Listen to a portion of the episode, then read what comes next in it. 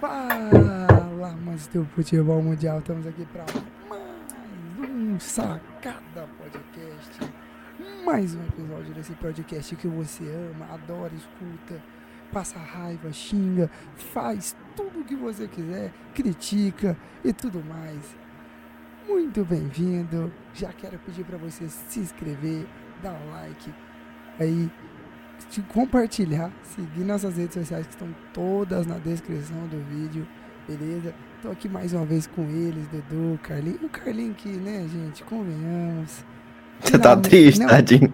Ele tá triste. Não. Você vê pelo rostinho dele. Mano, e o pior é que a, a, tristeza dele, logicamente, dentro do, do aspecto do futebol, é minha maior alegria. A cara dele, cara que ele não. de otário aqui nesse programa, é maravilhoso. Sabe o que é o melhor? Que finalmente o Carlinhos achou o pai dele, né? Finalmente o Carlos conseguiu o pai dele, Renato Portaluppi, assumiu a paternidade do Inter. Quer saber se ele tá pagando pensão, né? Não, aí, aí é outros 500, a gente pergunta pro Carlinhos daqui a pouco, ele nos, nos dias, se Renato Portaluppi, aliás, aqui no letreiro, gente, meu letreiro de hoje é muito especial, acho, espero que você, quero ver quem vai ler todo ele, quem lê, por favor, comente aí, na, no, na, no comentário o que está escrito em todo o meu letreiro, tá? Que tem, muito tem muitas informações legais aqui nesse letreiro, vou deixar ele passando aqui. Então, quem aí quiser, escreve aí, por favor. Beleza, não vai ganhar nada não, mas eu quero ver se alguém prestou atenção no meu letreiro aqui atrás pra ver se está fazendo sentido eu colocar aqui. Mas é isso, estou mais uma vez com eles para mais um episódio. Esse episódio que é o número. Qual que é o número, Dudu? É você que sabe, mano. Não, você que é o apresentador, meu chefe. Não tô acompanhando, não. Infelizmente, eu ah, não tô acompanhando. Olha aí, qual Isso aí é seu papel. Irmão, cada um tem seu papel aqui dentro do programa. Não, mas olha pra o mim. Seu papel, o seu papel não. é falar a numeração do episódio. O episódio é o centésimo quinto episódio. Oh, melhorou. Aprendeu, aprendeu. Cara, aqui, né, a gente vai, vai, vai variando conforme Até o momento eu não consegui mais falar, aí só coloco na aí, tela. Aí vai sentando mesmo e é, se, lasca. Oh. Aí se lasca de uma vez. Então, mais uma vez com eles, né? Dudu, por favor, seja solidário com o seu amigo, tá? Tenha dó dele. É triste, eu sei. É triste, cara. Assim, é, é triste para ele, né? Porque eu me alegro bastante. Essa a cara dele de deprimido, velho. Nossa senhora. Quero eu botar só um negocinho antes. Não, só um negocinho antes. Eu falo que é a melhor aquisição. Oh. Estamos falando da realidade. E a realidade é que nós estamos virando um ano preparados para ganhar títulos importantes. Nós estamos virando um ano com um grande time de futebol. Estamos virando um ano com um grupo magnífico. Nós vamos abrir o ano ganhando o Campeonato Gaúcho, porque tem que ganhar o Campeonato Gaúcho. E nós vamos brigar por coisas expressivas. Senhoras e senhores, colorados e coloradas, vem coisa boa por aí. Vem coisa boa por aí. Vem coisa boa por aí. Série coisa boa 2023 será nosso. Será, será nosso. Série B. Internacional. Isso mesmo, será de Série Mas B. deixa eu te dizer, mentiram, viu? mentiram, viu?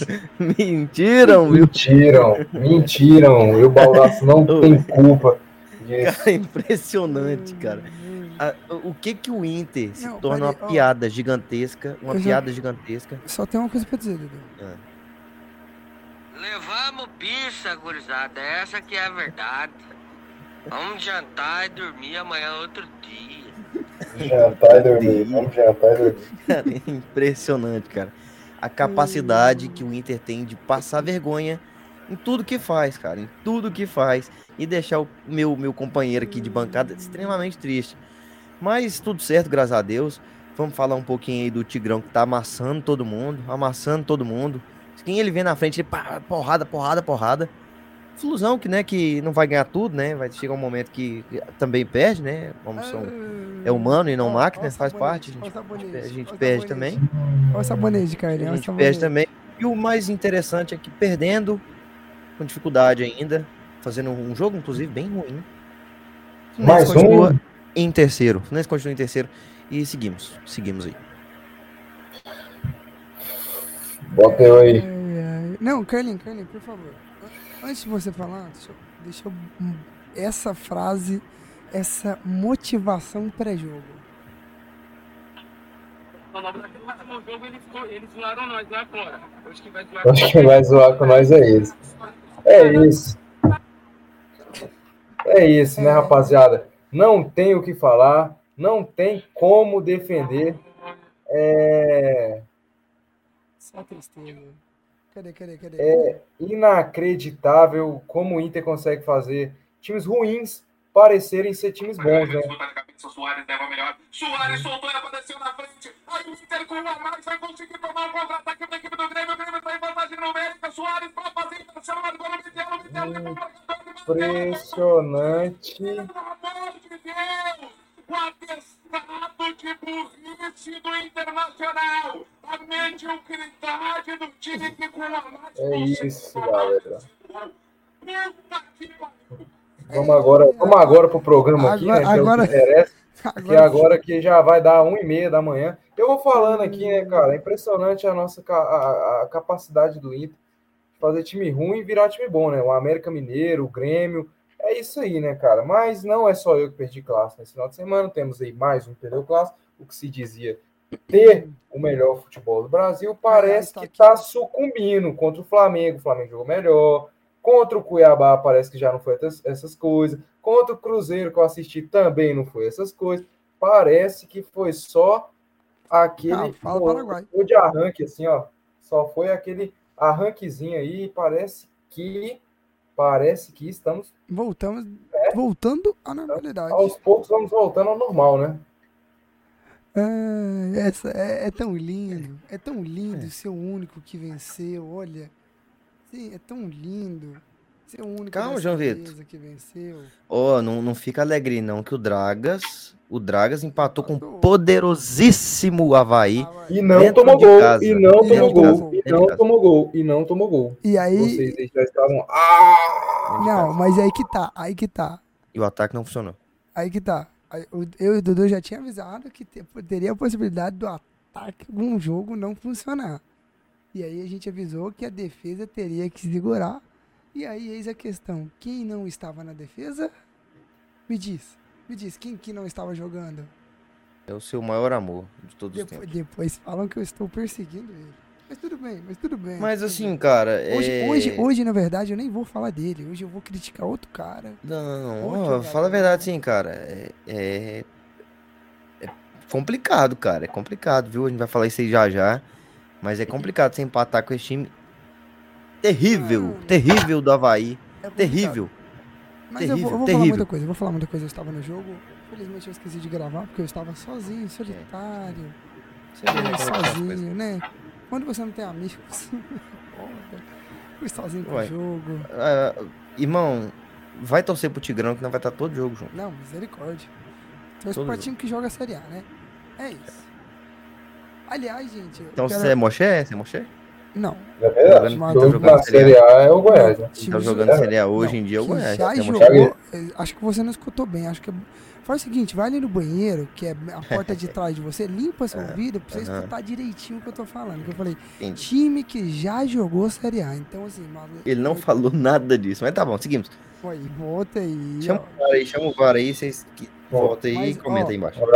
Só, só quero dizer uma coisa, galera. Não tivemos episódio com o Charles da Bancada Colorado, né? Por questões de saúde dele, ele estava passando mal. E aí a gente, como boas pessoas e como pessoa que tem que ser, acho que prezar a saúde é sempre importante. Deixe, falamos para ele cuidar da saúde, descansar e futuramente a gente volta. Legal que a cara do Dudu travou numa, num momento maravilhoso. A cara do Zé lá Representando a atrás. tristeza, né, meu amigo? Ah, e eu vou deixar essa cara, que essa cara tava maravilhosa quando travou. Mas é isso, então a gente acabou que falamos pra ele cuidar da saúde, descansar e posteriormente, quando a gente tivesse outra oportunidade, podemos gravar. Então não tivemos episódio com ele por isso. Mas posteriormente teremos episódio com ele. Então um abraço pro Charles, que já tá melhor, até onde eu, até onde eu fiquei sabendo, me mandou mensagem, falou comigo e tudo mais. Então um abraço para você, Charles. Vamos falar do nosso, vamos pro nosso programa. Tem muito assunto para falar. Vamos falar do Goiás, vamos falar do Vila, vamos falar do Atlético, falar do São Paulo, do Inter. Ai, ai. Inter. Ri do Inter. é Cara, não, rir do Inter é fácil, né? você riu em 2016? 2017? 2018, 2018? 2019, 2019? 2020, 2020? 2021, 2021? 2022, 2022? E agora? Continua rindo. É uma vergonha esse time, é uma vergonha. Eu É uma falar, eu palhaçada. quero falar assim. Olha, olha, aqui, olha como, é que eu, como é que eu não vou rir do 15 colocado, Internacional. 16 Goiás. 17 Vasco. 18 Corinthians. É, cara, assim, quem vai cair, assim, na minha opinião, acho que eu Ah. realmente eu acabei me equivocando. Eu acho que o Internacional vai cair também.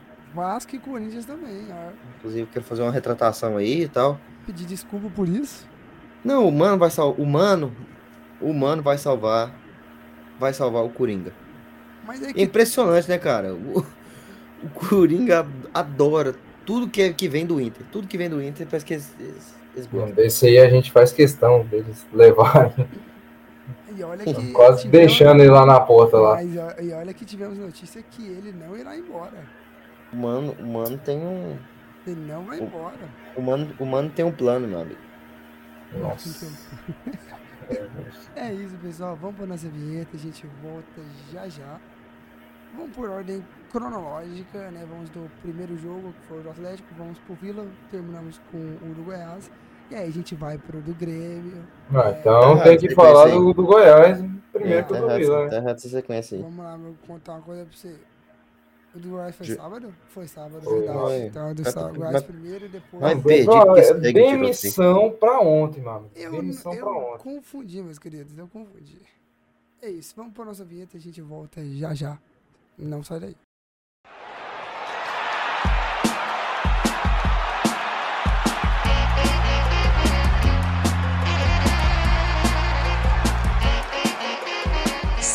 Podcast.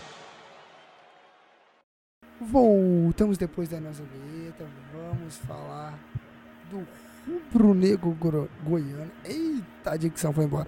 Vamos falar do rubro-negro goiano, vamos falar do Atlético, que empatou com o poderosíssimo Havaí, que estava estreando seu treinador novo, era estreia treinador novo, conseguiu um empate fora de casa. Assim, méritos do Havaí conseguir esse empate? Méritos porque o Havaí ainda deu, botou pressão para cima do Atlético. E principalmente erros do Atlético. O Atlético poderia ter assumido a liderança, ficaram tranquilo lá. Porque o Havaí, o Vitória tropeçou, o Criciúma tropeçou, era pro Atlético estar líder da Série B. Mas não, por quê? Porque o Atlético adora fazer seu torcedor passar raiva em jogo que é fácil de ganhar. O jogo é assim, o time tá lá embaixo, o time tá ruim, o Atlético fala, não, pra que, que eu vou ganhar com facilidade? Por que não entregar pontos para esse time? Por que não empatar esse, com esse time? E por que não perder? Foi assim ano passado com o Cuiabá, foi assim ano passado com o Juventude. Então assim, olha, o Atlético, parabéns, segue o seu plano de entregar ponto para time que tá precisando, salvando time, equipes que precisa, né? Assim, ó, E quase tomou um gol no final Não, ali, que a coisa ia ficar. Só no final? Só, só pontuando um negocinho, o Carlinhos, se o senhor, o senhor puder dar uma mutadinha, porque parece que você tá dentro de um aeroporto, dentro É. da hélice de um avião. É, eu ia falar isso. Você tá aí dentro Não da turbina do, do avião aí, meu querido. Obrigado. Nossos ouvidos e dos ouvintes agradecem. Que pelo amor de Deus. Olha, olha que silêncio. É até estranho, né? Nossa. Parece que tá, tá dentro de uma turbina de um avião, É, não sei o cara- que, que cara- acontece. É, o cara tá- é porque ele tá indo assistir, ele tá indo cobrir o, o, jo- o jogo do Inter, né, Dudu? É, que a gente não contou que ele tá indo fazer a cobertura em loco do jogo do Inter pra passar essa vergonha à vista. É triste, cara, é triste a situação dele. É triste, realmente. Olha a carinha dele. Vamos, mas seguimos aí. Não, vamos seguir. É que é tão Tô lindo, ficando com velho. dó, eu tô ficando com dó, sério. Tô ficando com dó. O Carlinhos, não vamos falar de, de Inter hoje não, tá? Fique tranquilo, a gente vai falar do Grêmio, do Inter não. Tranquilo. A gente vai falar do Falar só da Grêmio, do vitória- Inter. Vamos falar só da vitória do Grêmio, não vamos Isso. falar do do Inter. Não vamos falar do Inter.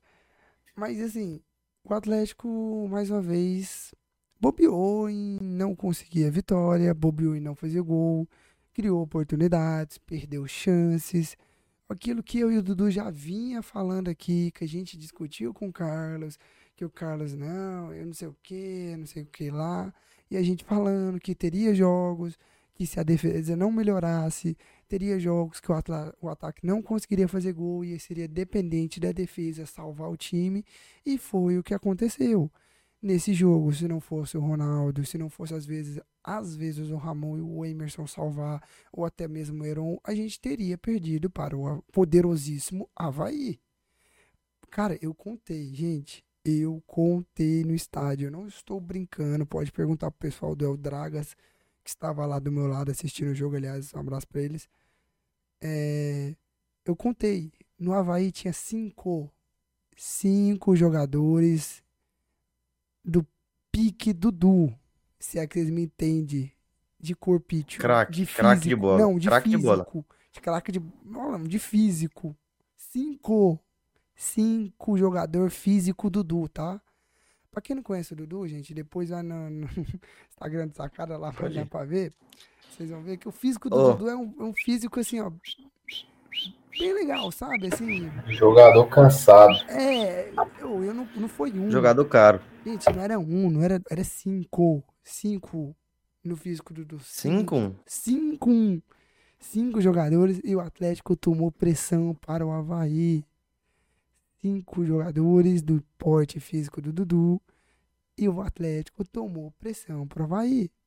O ataque não funcionou. Igor Torres, cara, ele é bom, mas assim, não tem aquela mobilidade que o ataque do Atlético precisa. Principalmente que o ataque, o ataque do Atlético é, é de velocidade, é um ataque muito veloz. É um, um ataque de contra-ataque, principalmente. Um ataque pela velocidade, principalmente do Luiz Fernando. E assim, Bruno Tubarão, nesse jogo, não fez um bom jogo. Cara, não sei o que acontece com o Bruno Tubarão, que às vezes um jogo o Bruno Tubarão arrebenta, joga muito, outro jogo some, desaparece. Enquanto o Luiz Fernando mantém ali, vai jogando bem, mas infelizmente ele não consegue fazer sempre os gols e não é sempre que ele vai salvar o time, né? E aí eu tenho uma coisa a contestar, uma coisa a criticar que é Alberto Valentim, por que tu me colocou o bagre do Ayrton, gente? Véi, o Ayrton apanha da bola. Da bola. Não é assim o zagueiro arranca a bola. Ele tropeça na bola sozinho. Então, assim, pelo amor de Deus, não dá. Ayrton não dá.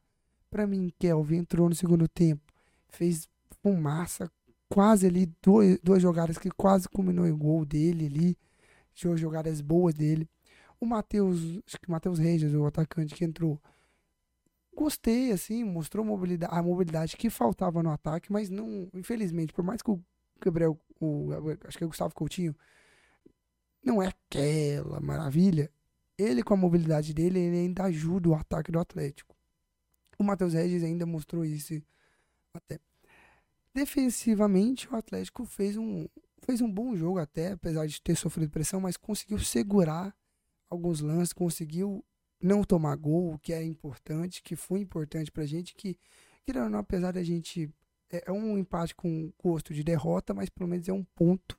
A gente não perdeu, né? Então a gente continua, continua invicto, sem derrotas ali na Série B. O que é importante para subir, importante para continuar brigando lá em cima, é não perder. Seja você ganhando um ponto, às vezes você ganhando, de, ganhando três, o importante é você estar tá pontuando. Por mais que é uma derrota, por mais que é uma derrota com gosto amargo, um empate com gosto amargo de derrota, que para mim foi como uma derrota esse empate para o Havaí, porque o Atlético tinha condições e deveria ganhar do Havaí, para mim saímos no lucro de ter conseguido um ponto contra o Havaí. Porque, querendo ou não, o Havaí teve chances e desperdiçou. Mas o Atlético ainda, assim, não está 100%, tem que melhorar uma peça ou outra, tem que olhar esse treino do Ayrton, porque não dá mais o Ayrton, não tem como a gente, substituição, tirar o Luiz Fernando, tirar Tubarão, tirar o Shailon e entrar Ayrton. Cara, não dá. Ayrton, pelo amor de Deus, cara, até quando ele acerta, ele faz cagada, ele erra no final. teve uma jogada lá que a gente falou assim, não, qual que vai ser a cagada do Ayrton? O Ayrton me faz um drible perfeito, em vez dele dar o passe, ele me chuta pra longe pra caramba, pra não falar outra coisa. Então, assim, cara, não, não dá pra entender o que é que o, o Ayrton. Mas É. o Atlético fez, fez mais ou menos o jogo, não foi tão bom, tem muito o que melhorar. O João Vitor tem essa grande mania, né, de catar um jogador pra Hum. Cristo, pra Cristo, Mas botar não, ele, é, ele crucificar o cara e ca- acabar com todo tipo de. de- Mas aí, você assistiu o jogo? Você assistiu o jogo? Porém, porém, Você porém, assistiu porém. o jogo? Não, não assisti o jogo todo, não. Ah. Assisti pedaço do jogo. Assisti o final do jogo, na verdade. Não, então tá. Se você tiver assistido o jogo a partir do momento que o Ayrton entrou, você Ah, vai ver que. Mas, mas assim, é, em relação ao que você falou de somar ponto, eu acho que é importante somar ponto. É importante sim. Só que, para um time que quer subir, querendo ou não, da mesma forma que foi o Vila, foi pon- foram dois pontos perdidos. E o Atlético vai ter que Sim. buscar esses dois pontos Fora em um jogo casa. fora. Vai ter que Sim. buscar esses dois pontos contra o Juventude, vai ter que ir lá buscar os três pontos. Então, assim, cara, o Atlético precisa manter essa mentalidade. Não perdeu, tá bom, mas tem que entender e, que, e pensar que o Atlético tem que buscar esses pontos contra o Juventude Sim, sim, e sim. fazer boas partidas. É, se eu não me engano, eu tava até voltando do trabalho hoje, eu vi na rádio e tal. Existe a possibilidade do Luiz Fernando não jogar, Sim. Correto? E do Bruno Santos. Bruno Santos não é o, o zagueiro lá? Qual é o nome dele? O Bruno Santos é do Goiás. Emerson. É o Emerson, O né? Emerson. É, ele mesmo. Então, é, pois é. Tava na rádio. É, não, então, o último treino do Atlético lá em Caxias já, em preparativo, Daniel foi usado no ataque, moleque da base, e Uhum. o Gasal voltou pra zaga ao lado do Ramon. Esse foi o, do- as duas mudanças do time que jogou contra o Havaí, tá? Que, que tivemos a informação lá da rádio que o Gustavo Ramos passou essa informação. Foram as únicas duas mudanças ali que tiveram no último treino. Querendo ou não, o Atlético perde muito sem Luiz Fernando. Perde Perde muito. O Carlinhos tem que concordar, querendo ou não, ele tem que concordar. Ele não pode vir com aquele papinho dele de, de lunático, acreditar que não, não sei o quê. Que o Luiz Fernando não é bom, que o Shiloh não é bom, que é Mas. Hoje, hoje aqui, dia 23 do 5 de 2023, a gente tem que assumir que o, o, o Luiz Fernando é um dos, se não for o, é um dos melhores jogadores que, que vem atuando aí na Série B. Um dos melhores jogadores que vem atuando na Série B. Então, assim, é um desfalque e tanto pro Atlético. Eu concordo. E por isso que eu até disse que esse empate foi com gosto de derrota, porque a gente perdeu dois pontos teoricamente fáceis, né? É, e é um time, querendo ou não, cara, o Havaí é um time que tá totalmente em reconstrução. Sim, e que É um time que tá- de treinador. que, que veio tropeçando, tropeçou bastante, tomou de três do Vila. Então, assim, é um time que não é muito confiável. O Atlético não poderia ter deixado escapar esses pontos. Eu entendo que, é, assim, é, esse, olhando o aspecto, olhando a Série B hoje, nesse momento, com a nossa análise, é um jogo que o Atlético tem a obrigação de ganhar para subir. Que o Atlético tem a obrigação de ganhar para subir, coisa que não aconteceu, entendeu? É, só puxando um pouquinho do gancho aqui em relação ao, ao Tigrão, que o Vila, cara, a gente olha pro, pro, pro jogo e vê como um jogo assim que, cara, o Vila acabou perdendo dois pontos pelo que foi o jogo, como foi o jogo do Atlético contra contra quem? Contra o Sampaio Corrêa. Quando o Sampaio Corrêa. Pelo que foi o jogo, que o Vila acabou perdendo, deixando esses pontos Foi o Criciúma, É, pra não? trás. Criciúma que você tá falando?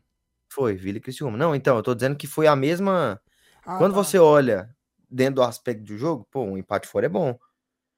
Entendi. Entendeu? Entendi, entendi. Ah. O, o Vila empatar com um time que é o Criciúma, que é um time que, que tá lutando ali nas cabeças e que a gente projetando, assim, antes da, de tudo acontecer, a gente projeta o Criciúma como um time que vai continuar lutando nas cabeças, um empate com eles não é ruim.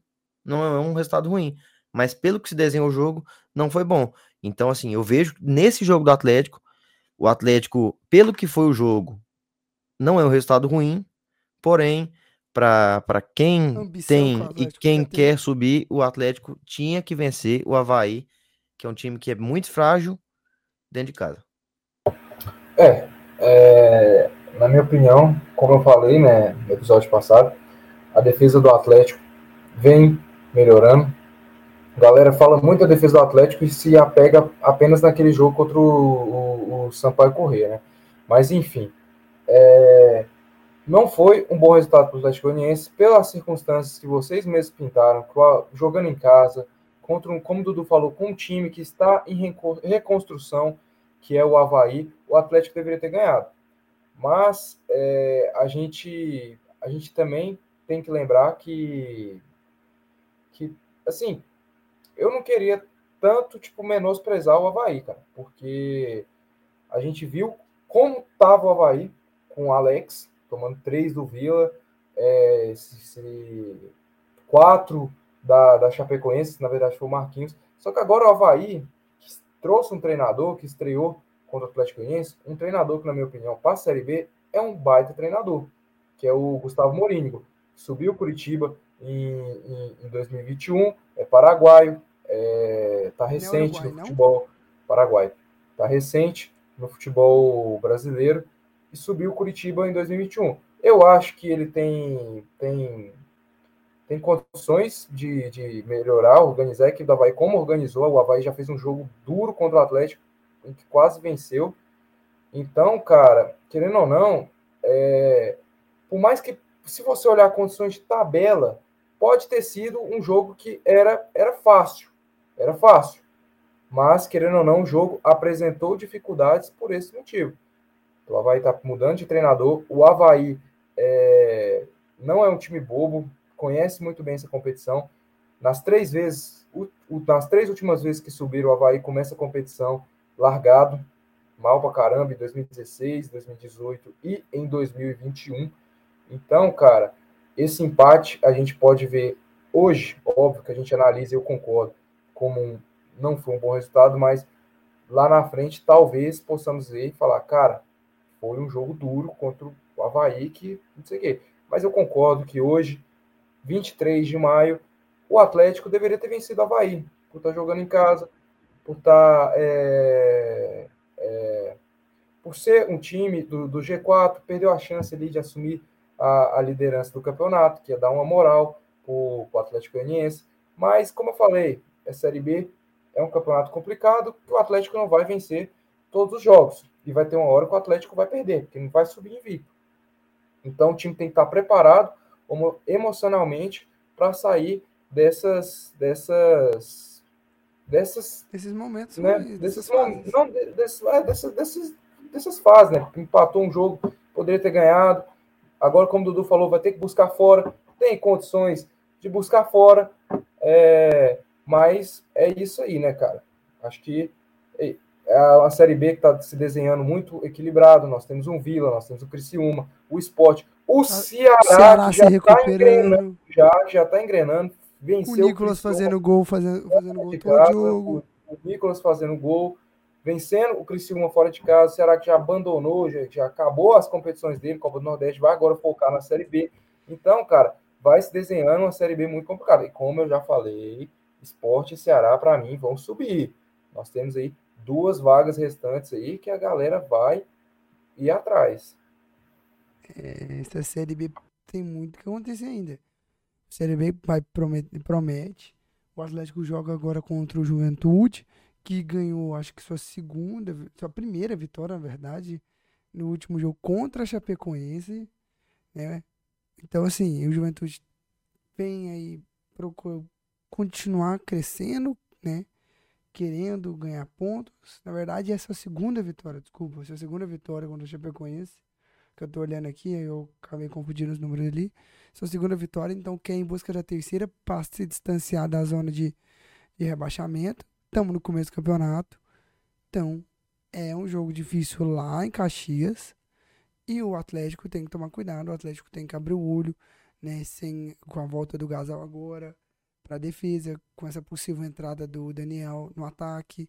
Então, assim, o Atlético tem que não pode perder pontos, tem que procurar vencer, né? Tem que procurar pontuar para continuar brigando nas cabeças, para continuar brigando lá em cima e concorrer ao título. Vamos falar do próximo assunto, vamos falar do Só para finalizar aqui, cara, deixar uma nota de repúdio aqui para Para a torcida do Atlético, cara, que é impressionante. é, o Atlético tinha acabado de vencer uma grande partida, que a gente até comentou aqui, uma grande vitória contra o Vitória, né? Um grande triunfo contra o Vitória. E assim, cara, é impressionante um 4 mil jogo do tamanho que foi dar 4 mil pessoas, cara. É impressionante, é impressionante mesmo. E a gente não pode chegar aqui e falar que, ai meu Deus, não, mas a torcida do Atlético, o Atlético não tem pecuária, é torcida, pecuária. sei o quê, e pecuária, e sol, e lua, lua cheia, e não sei o quê. Por que não? A gente já viu o poder da força do Atlético. É lógico que a gente dá aquela zoada, né? Falando que é, quando teve o jogo da Sul-Americana lá no. Pô, foi para ver o Soares. E, e foi mesmo. Tinha, acho que, sei lá, pelo menos 40% da torcida foi para ver o Soares. Muita gente ali que não tem nada contra o Atlético, que foi só para ir mesmo. E, e foda-se.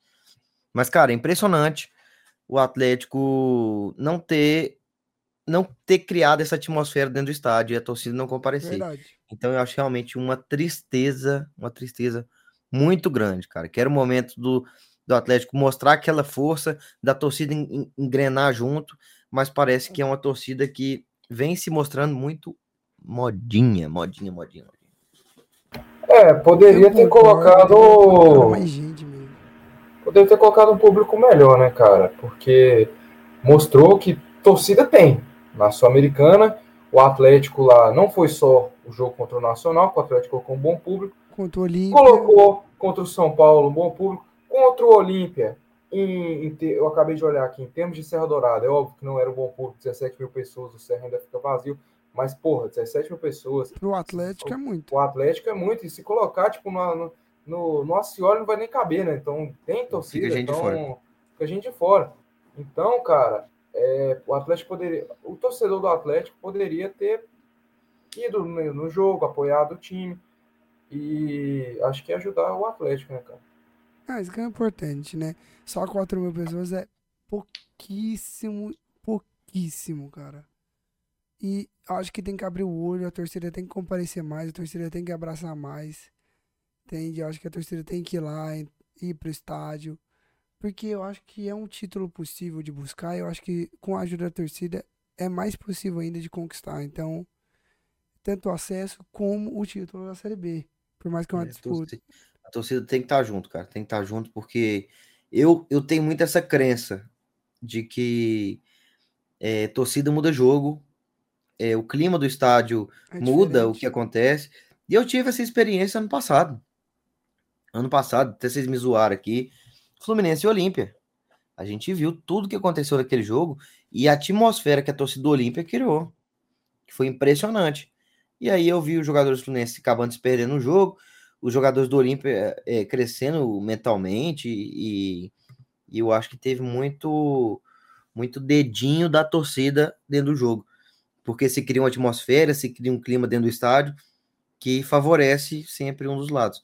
Então, é, realmente, eu acho que é ruim para o futebol goiano, é ruim para o Atlético, e a torcida podia realmente embarcar nessa aí e demonstrar mais apoio à equipe.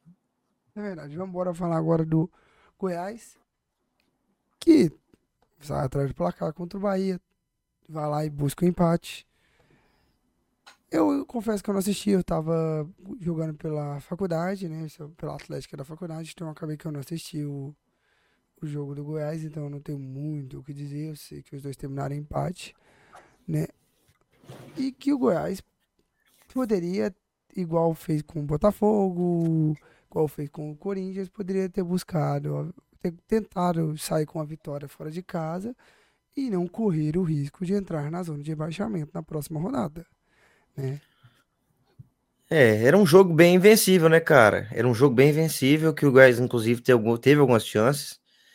É, inclusive, não me recordo quem foi, o Carlinhos vai lembrar com certeza e nitidamente do cidadão que acabou perdendo o gol na cara do gol. Qual é o nome dele, Carlinhos? Você consegue me informar? O Gabriel, Gabriel Novaes. Gabriel, Israel Novaes. Israel Novaes. Mas assim, Ele cara, Dodge é, Ram na, lá, lá fora. entendeu? É, Dodge Ram. Assim, cara, inclusive eu até quero começar perguntando pro Carlinhos se naquele momento ele deu saudade do Nicolas. Porque eu vi uma grande mobilização de torcedores do Goiás nas redes sociais, falando aqui, ó o Nicolas aí, ó o Nicolas aí. E outra parte falando, cara, o Nicolas estava não sei quantos jogos sem marcar um gol. Então, assim, eu quero saber qual que é o sentimento dele nesse momento. Se acha que o Nicolas ele poderia ajudar o Goiás ali para ser um reserva de luxo, como ele foi diversas vezes, ou se é, foi o melhor caminho a seguir. Cara, sim, o Nicolas, ele, ele óbvio que, que é um, um bom centroavante, que seria um, como o Dudu falou, um reserva de luxo. Mas o problema é que o salário do Nicolas não era um salário de um jogador para ser reserva, era um salário de um jogador para ser protagonista. E ele não tinha condição de ser protagonista. Se o Nicolas aceitasse abaixar o salário dele, receber um salário de um jogador assim, é, coadjuvante, banco, que vai entrar alguns jogos vai ajudar, seria, na minha opinião, perfeito. Acho que esse aí foi o, o, a, o principal problema que pega aí no. Né, nesse, nesse, nesse quesito. Agora falando do jogo aqui, cara, assim, jogo difícil, jogo duro. É, não acho assim que, que, que é, seja fácil enfrentar o Bahia na, na, na Fonte Nova. Era um jogo. Nem, nem estou. Antes que venham me criticar, nem estou falando que vocês falaram que, que é fácil enfrentar o Bahia na Fonte Nova, como o Dudu já balançou a cabeça. Não, não estou falando de você. Não acho que seja fácil enfrentar o Bahia na Fonte Nova. Muito pelo contrário, é difícil. A gente viu a dificuldade do Flamengo lá do, do, do, do São Paulo enfrentar o time do Bahia. O Bahia estava vindo de duas boas partidas contra o Flamengo e contra o Santos na, na Vila Belmiro. Mas o Goiás jogou bem. O Goiás jogou bem, mereceu ter saído com a, com a, com a vitória. Gostei da postura do time. O time, antes de tomar o gol, estava em cima do Bahia, estava criando chance com o Alisson, estava não deixando o Bahia literalmente jogar. Tanto que os comentaristas elogiaram bastante o Goiás no decorrer da partida. O Paulo César, acho que é Paulo César de Oliveira lá, é, comentarista, não, esqueci o nome dele, ele acabou falando que, que o Goiás está se mostrando né, durante o campeonato uma equipe, uma equipe organizada, uma equipe organizada, uma equipe que não, que não, que não rifa a bola, uma equipe que mesmo quando saiu atrás do placar não desorganizou em momento nenhum. Eu senti isso, cara. Mesmo quando o Goiás toma um gol ali no momento que estava melhor do Bahia, acho que o Maguinho ali, que tá jogando bem, acho que deu uma sabonetada ali, escorregando ali, com, tomou um drible desconcertante do Everaldo, tomou o gol. O Goiás não desanimou, manteve a pegada, é, tinha feito até, acho que antes é o gol, um gol impedido do Matheus Peixoto. Então estava jogando bem. Destaco aqui a partida do Palácio. O Palácio fez uma baita partida, jogou muita bola mesmo. E assim, merecidamente o Goiás foi lá e buscou o, o empate. E tivemos chance até de vencer. Como falou aí, a chance que o Gabriel Novaes perdeu, uma chance assim incrível, cara. Cara a cara com o goleiro, bateu ali de forma displicente. Mas assim, o Gabriel Novaes é um cara que está muito tempo parado, né? De por causa de lesão. Eu acho que esse gol aí foi por, por estar fora de ritmo. Eu senti ele durante um, o jogo ali, tendo algumas jogadas assim de jogadores que estão fora de ritmo, né, cara? E ele perdeu um gol, bater daquela forma ali, displicente ali. Eu acho que está fora de ritmo. Vou dar esse crédito para ele, mas não poderia ter perdido esse gol. Uma vitória contra o Bahia ia dar uma moral gigantesca. Mas eu acho que, que o Goiás, cara, querendo ou não, vai vai caminhando, vai caminhando. É... Vai agora. O problema é que a tabela é difícil. Agora vamos jogar contra o São Paulo, que está tipo empolgadaço, né, com o do Dorival lá no, no Morumbi. Mas querendo ou não, como eu falei na partida contra o, contra o Botafogo, esses jogos o Goiás gosta de aprontar. O Goiás adora aprontar contra um timezinho que vem voando, que vem isso, vem não sei o quê eu acho que o Goiás tem condições de, de fazer um jogo, de fazer um jogo assim, bem. Não pode. é, que, antes, que no caso hoje, que é o dia que a gente está gravando, o Goiás joga Sul-Americana. Sul-Americana. Não pode se levar pelo, pelo calor da, da, da torcida, óbvio que a torcida do São Paulo vai lotar. São Paulo é um time que está muito bem organizado. Vai ser um jogo muito difícil, cara. Muito difícil. Se o Goiás jogar aplicado, bem, defendendo bem, ter cabeça no lugar, acho que dá para a gente até conseguir um ponto aí, é, ou até então uma vitória lá no Morumbi, como aconteceu em outras vezes, né, cara? Mas assim, é, como o João Vitor falou, amanhã tem jogo contra o. Hoje, né, no caso, tem jogo contra o Universitário. Aliás, gente, vocês não acreditam quem que eu e- encontrei no parque. Ah, Estou de boa indo no shopping comprar, comprar um mouse, né, que eu tava precisando. Estou passando assim, vejo três caras vestidos igual, com uma roupa azul. Eu falei, não é possível. Eu olho, é o trio de arbitragem que vai apitar o jogo do, de Goiás e Universitário. Esse cara tá caminhando no Parque Flamboyant. caminhando no Parque Convenhar. Chique demais. E aí eu acabei de descobrir que teve fogatório na porta do na, no hotel do Universitário. Ah, então Olha. foi isso. Foi isso. Meu amigo, Cara, eu Eu- escutei eu da minha casa meu amigo, eu porra, fui né? buscar água. Eu escutei pá, pá, pá, pá, pá, pá, pá. Eu falei, mano, será que tô comemorando alguma coisa? Foi tá que horas acontecendo? essa porra aí? Foi Agora há pouco, mano. Agora há pouco, não foi? Meia-noite. Mano, eu escutei essa porra, eu fiquei na minha casa, mano. Na minha casa, na minha da casa. meia-noite, eu tava, eu eu tava em escutei. ligação. Na minha casa eu escutei essa porra. Aí eu falei, mano, que caralho é esse que estão soltando Foi foguete? agora há pouco, mano. É Eu essa? fui Agora buscar água, eu vi o tiroteio aqui, mano. Pois é. Eu até pensei também, pensei, pra mano, vocês que não sabem, o. Carlos mora na- no Cafundó do Judas. Pois é. Onde Eu Judas pensei- perdeu as botas. eu- Gente, eu- eu ele mora pensei- longe, longe, Eu pensei, longe. não, não, não é longe da, da- do flamboyant, da, da Na casa, casa dos não é dois? longe. A sua casa é mais longe, vamos ver. Não, não é longe, Você também tá se esconde. louca. Cara, eu Não, estudava casa é no, longe. Minha eu casa é estudava no. Delta, eu saí de casa às 7 horas, 7 e 7, 7 e 8, eu já tava lá no Delta lá. Não, Mas não é assim, longe, não. Eu escutei É só pegar a GO, mano. esse... É só pegar GO, rapidão chega. Eu escutei, eu escutei, mano, eu pensei, caralho, que porra, estão dando tiro, mas tava muito rápido pra ser tiro, tinha que ser só se fosse uma Não caca, tinha muito, uma mano. Muito, metralhadora, mano. muito, muito, E muito, eu falei, Não porra, era barulho de tiro, não. Não era barulho de tiro. Pois é, aí eu, aí eu falei, não, eu toquei, não, que isso. Tá até explicado então, né, cara? Jogo hoje contra o Universitário, o Goiás tem que ganhar para se manter vivo na, na Sul-Americana. Jogamos lá na casa deles, jogamos melhores, então aqui em casa, cara, vamos ter que. Na sua casa, Vencer, mano, vai que ter vencer. espaço pra todo mundo aí. Vai ter espaço para todo mundo. O problema, cara, é esses desfalques aí que o Goiás tá tendo. O time já não é lá essas coisas, limitadíssimo. Começa os desfalques, eu já fico um pouco preocupado. Mas é isso, enfim. É isso. É, cara, assim, é, quanto o que o Carlinhos falou sobre o jogo contra o Bahia, é, eu acho que é um bom resultado. Se você olhar o que o que é o campeonato do Goiás, cara, você conseguiu um empate. Que eu acho que o campeonato do Bahia é igual ao campeonato do Goiás. Eu acho que eles estão jogando o mesmo campeonato. Eu também. E assim, é, para o Goiás conseguir uma vitória, um, um empate fora de casa contra um time que é dificílimo, como o Carlinhos disse, que é o Bahia, eu acho que é de se, de, se torna louvável. Não é aquele melhor resultado do mundo, mas é um bom resultado, cara. É um bom resultado que mantém a sequência boa do Goiás para conseguir o objetivo final, que é não cair. Esse é o objetivo do Goiás. Então, é, o Goiás precisa continuar somando pontos, somando pontos, conseguindo vitórias dentro de casa, como conseguiu a grande vitória contra o Botafogo, e conseguindo somar pontos fora de casa. É o, é o mais importante. Vai ter jogo que vai perder, mas é, nesses jogos, confronto direto praticamente, o Goiás não pode perder. E o Goiás foi lá e empatou o jogo. É, e não, e isso que o Dudu falou é muito importante, que a gente não pode cair no marasmo. Acho que na temporada passada a gente não caiu nenhuma vez naquela fase de ficar três, quatro, com quatro derrotas seguidas, aí derruba. Aí derruba. Ficar três, quatro derrotas seguidas, um time é, como o Goiás, que vai ter o elenco limitado, querendo ou não, não pode cair nessa fase.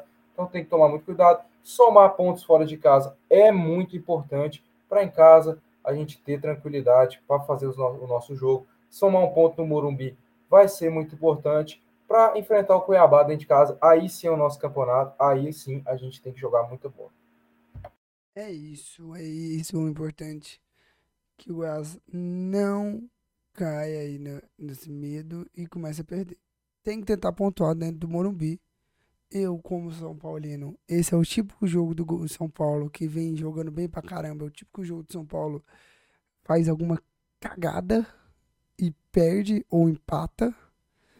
É O pior que, típico, cara, é o esses, esse- o pior jogo. que esses joguinhos assim, ele tem um cheirinho assim de, de merda, sabe? Aquele cheirinho de merda. O que mais dá medo no torcedor. Tem, É o que tem. mais dá Cara, medo no torcedor. E assim, a torcida do São Paulo tá com aquele tem assim, galera. Beleza, Dorival tá bem, mas não vamos empolgar. Vamos ver essa próxima sequência do, do São Paulo. Não, teve um torcedor que falou assim: Vamos ver a próxima sequência de jogos do São Paulo no Brasileiro para ver o que, que esse time vai disputar. Você vai disputar Libertadores ou vai disputar Sul-Americano? Vamos esperar essa próxima sequência. Que a gente pega o Goiás, pega o Palmeiras, pega uns outros times que agora eu não lembro de cabeça. Então, assim, a torcida de São Paulo tá tipo assim. Beleza, estamos 10 jogos invictos com o Dorival? Tamo, mas calma lá, gente. Pera aí, não empolga não. Também não vamos empolgar muito. Olha do Botafogo, cara. Botafogo tava tipo 100% ganhando de É. Galo, Flamengo, todo mundo. Então, O assim, Goiás perdeu o Goiás. Então, assim, esse é o típico jogo, assim, que, que tem aquele cheirinho, assim, de vai dar bosta. Então, assim, eu fico um pé atrás, espero que o meu time ganhe, né? Que aí a gente sobe, vai pra 15 pontos. E aí, se o Fluminense perder, a gente já passa o Fluminense e o Dudu fica quietinho na dele. Né? Agora vamos falar de outro, do outro goiano, vamos falar do Vila. Vila que jogou domingo, ganhou, goleou com dois. Mano, essa Ah, fotinha não. Para. É, Eu coloquei ela só pra fotinha. afrontar. Eu coloquei ela só pra Para, essa fotinha. Eu coloquei ela só. Eu já vi, cara. Eu já vi. Eu já vi. Eu não, vou falar nada. Nossa. Eu só vou- eu não vou falar nada. Eu falei que eu já vi esse filme com as mesmas cores, né? Mas, enfim. É, coloquei só pra afrontar. CRB com dois a menos. Foi lá. é, primeiro uma expulsão. Um, vamos explicar primeiro. Uma expulsão ali antes. Aí o Vila conseguiu já. O Vila já tinha aberto o placar, se eu não me engano. Aí teve a expulsão. O Vila ampliou depois. Aí teve terceira, a segunda expulsão. Aí o Vila fez o terceiro gol com o Marlone. Marlone fazendo gol. O inacreditável aconteceu. O impossível aconteceu. E o Luciano Neni. Não. Ou. A expulsão, a expulsão Carlos. foi antes do, do primeiro gol. Carlos, o Vila tá fazendo aqueles campeonatos de, de time cagado, velho. É chute que bate no zagueiro e entra pro gol. É, é chute de- do time adversário que passa por todo mundo e acerta a trave. Cara, teve umas três traves, velho, que o cara chutou, a bola passou por todo mundo e acertou a trave. Uma Cara, bola só, João. Então para de ser. João Esse- Vitor, apenas se renda e cruze seus braços.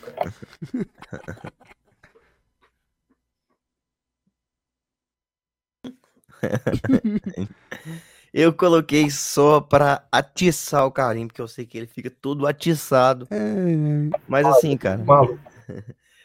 Olha, é... mais uma boa parte do Vila Nova. Isso tem que ser pontuado. Mais uma boa parte do Vila Nova, independente da... das expulsões, independente do que aconteceu. Uma boa parte do Vila Nova. Vila Nova criou muitas chances. É um time que, que vem criando chances. É aquilo que eu falei no, no videozinho do, do, do Instagram, que é um time completamente diferente do que a gente viu no Goiano, na Copa do Brasil, na Copa Verde é um time completamente diferente. É um time que cria alternativas para seus jogadores.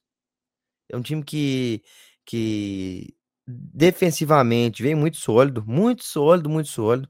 Se eu não me engano, o Vila tomou dois gols, dois gols até agora na Série B. É muito pouco, cara. É muito pouco. Em o que? Seis jogos, tomar dois gols? É muito pouco. Então, assim, é muito bom, boa campanha que o Vila vem fazendo. É lógico, o João Vitor tá corretíssimo. O Vila contou bastante com a sorte. E isso que faz com que um time ganha, com, com que o time ganhe um jogo, com que o time. Não, o que eu falei, tipo, não É. foi desmerecendo, eu tô falando que, tipo Não, assim, sim, tá não, mas contou, sorte, o que, contou. O que é bom, cara, E é porque eu acho bom. que campanha, algumas campanhas de alguns times depende da sorte, às vezes, você depende Tem que sorte ali, contar, cara, de uma bola, porque de uma bola bater no zagueiro e entrar pro gol, é aquilo que a sabe? gente falou, cara. É aquilo que a gente falou do Atlético no ano passado. Chega no momento em que tudo no Atlético ia dar errado, meu amigo. tudo, Tudo no Atlético ia dar errado. A sorte estava ao contrário. Quando a fase é boa, meu amigo, até o Marlone faz gol. né? Entendeu? Pra você ver o que, que acontece. Então, assim, o Vila começou a partida muito bem. Começou criando muita alternativa de gol. Teve algumas chances, chegando bem. Entendeu? Chegando bem, muito bem na, na partida. E aí teve a expulsão. Uma expulsão que o, o jogador do, do CRB chega numa solada na- no meio da perna do ali, ele Souza. tava querendo lutar Cara, é Souza. loucura, é loucura, é loucura. Bem expulso, expulsão é, bem, bem acertada, Correta. acertou bem. E assim, o Vila cresce mais dentro do jogo. O Vila sabe explorar esse jogador que tem a mais, cria algumas alternativas, cria algumas chances. E aí, o time do Vila, com essas criando essas chances, o Vila, antes do primeiro gol, o Vila teve uma bola ali que o, goleiro, o zagueirão meteu a mão na bola, ia ser pênalti. Só que logo em seguida o Guilherme Parede pega e acerta um gol, cara. Faz um golaço, um golaço, um golaço, um golaço. E é aquilo que o João Vitor falou, é o momento que a gente também conta com a sorte. É o momento que a gente também conta com a sorte. A, a, é lógico, a gente já teve momentos de azar também. Conta o, o Criciúma, que o Vila meteu três bolas na, na trave, goleiro do Criciúma fazendo uma belíssima atuação a gente não contou com essa sorte, nesse momento a gente contou e a bola entrou e mudou completamente o jogo. Mudou completamente o jogo. Entendeu? Um jogo que já estava se desenhando mais fácil para o Vila, ficou ainda mais com 1 a 0 e eles com a menos no, no placar. E nesse momento, o CRB até tentou jogar um pouco mais. A gente espera, por exemplo, num 0 a 0 que um time que está com a menos, como fez o Criciúma, que ele vá se postar um pouco mais atrás, que vai é, sair um pouco menos, vai se, se de, ficar um pouco menos exposto, por já ter essa desvantagem o jogador. Então os espaços foram aparecendo, os espaços foram aparecendo, e o CRB acabou criando algumas alternativas também. Uma coisa que eu quero pontuar aqui, cara, Rafael Donato vem errando bastante, vem cometendo muitas falhas é um cara que é muito importante nesse elenco do Vila, porque é o cara que que tem a confiança dos torcedores, tem a confiança dos jogadores, é um cara que é líder dentro de campo, mas não pode errar da forma que tá errando. Porque nesse jogo a bola não entrou. Nesse jogo a bola não entrou. Se tivesse entrado, tivesse ficado a um, o roteiro do jogo poderia ser totalmente diferente, o Vila poderia ter se complicado demais. Então, assim, o Donato não pode errar as bolas que ele tá errando. Não pode de forma alguma. Quer falar alguma coisa, Carlinhos? Não, eu vou terminar aí, aí eu falo. Ah, tá. Pode terminar aí, eu falo do. E, e assim, cara, é... e o Vila acabou crescendo bem na partida. Naninho entra muito bem no jogo, é um cara que ele, ele dá muita qualidade no meio de campo. Ele é aquele meio campo ali que acha bola, que, que tenta, que insiste. E eu gosto muito, muito do estilo de jogo dele. Acaba fazendo um gol, mais uma vez também a gente pode contar com um pouco da sorte, da bola bater nas costas do, do jogador e entrar para o gol, entendeu? E ali 2 a 0 já estava desenhado um jogo totalmente tranquilo para o Vila. Totalmente, o Vila tendo oportunidades, o time do, do, do CRB saindo em alguns momentos e querendo ou não deixando espaço para o Vila, para o Vila jogar. Mais um erro do Donato. Ainda bem que a bola não entrou. Denis fez uma defesaça também no primeiro tempo que acho que foi o Anselmo Ramon, deu uma bike, cara, uma bike, um voleio, sei lá o que foi aquilo. E o Denis Júnior faz uma boa defesa. Então, assim, já tem a confiança, já vai conquistando a confiança do, do torcedor, que já era um pouco é, desconfiado com as, com as atuações do, do Vanderlei. Então, mais um ponto positivo aí nessa equipe do Vila. Outra coisa, segundo tempo que o Nanin fez boas jogadas, criou algumas alternativas ali para a equipe do Vila, ele mete uma bola impressionante para o Marlone. Então, assim, é lógico que a gente vai falar em alguns momentos de sorte. E vai ter.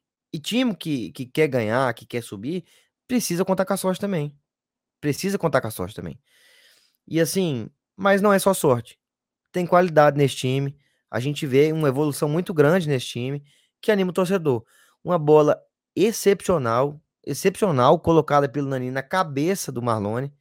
E o Marlone faz o gol que sela o 3 a 0 Então, assim, cara, um bom jogo do Vila, jogou muito bem, soube explorar os jogadores que tinha a mais dentro de campo, soube muito bem explorar isso aí. E criou, e criou muitas alternativas, mesmo quando não tinha essa vantagem de, de número de jogadores dentro de campo. Outra coisa, última coisa que quero pontuar. É o, o, é o Glauber, Glauber Ramos. Glauber Ramos, que tá à frente do, do Tigrão aí. Não, o. o... Não, o Glauber, o Glauber do Atlético, o... Qual é o nome do malucão? Não, é o Glauber Ramos. É, o, é o Glauber Ramos. Quem que é o do Sim. Atlético? An é, Qual é o nome dele? Anderson. Não, não, não. Do Atlético que treinou o Atlético. Então, Anderson. Não, não é o Anderson, não, cara. O Eduardo lá. Eduardo. Souza, você tá falando dizer? Não, é Humberto Louze. Ah, Humberto Lousa. Tava treinando no CRB. É, Isso. treinando no CRB. Foi é isso que eu confundo os dois direto. Mas o Glauber Ramos. Nossa, igualzinho. É, soube, soube, soube é, ajustar muito bem. Ele o, e o Claudinei, os dois se ajudam bastante. Estão sabendo usar muito bem esse artifício de querer salvar o Marlone. Querendo ou não, o torcedor fica puto, o torcedor reclama, não sei o quê. Mas é um jogador que tem qualidade, cara. É um jogador que tem qualidade e ele, é, bem, ele consegue ajudar demais o time do Vila. Mesmo que seja entrando no segundo tempo para agregar alguma coisa. É um cara que pode ajudar demais a equipe do Vila. Então eles estão tendo esse tato de colocar o, por exemplo, o Marlon jogou duas, jo- joga, dois jogos nessa Série B até então. Jogou o segundo tempo contra o Havaí, que o Vila estava ganhando de 3 a 0 também. E o segundo tempo agora contra o CRB, que o Vila estava ganhando 2 a 0 e coloca o Marlon ir sentindo, ir jogando. Não vem fazendo grandes partidas, mas eu acho que é importante a gente tentar pelo menos salvar esse jogador, porque ele bem, ele bem, ele é titular do Vila e ele se ele tiver mais ou menos e tiver entrando bem quando ele quando ele entra, ele pode ajudar demais, demais, demais, demais o time do Vila. Então, cara, muito bom, muito boa campanha do Vila até então. É, anima demais o torcedor, anima bastante, inclusive. Eu acho que o Vila tem muito a crescer ainda, tem muita, muitos aspectos para melhorar, muitos aspectos para melhorar. Pode ser que a gente chegue ao ponto de não contar mais com a sorte, mas da gente estar criando alternativas com ataque é, que funcione e um, uma defesa sólida, que é aquele, aquela receitinha de bolo para subir. O Vila tem totais condições de brigar por esse acesso e sonhar com, com esse acesso aí para a Série A. É. Nossa, a tossizona do João Vitor. Catarrada de. Ah, O bom, o, bom, o bom é que na gravação meu microfone tava mutado, então só vocês escutaram. Ah, Nós ouvimos firme.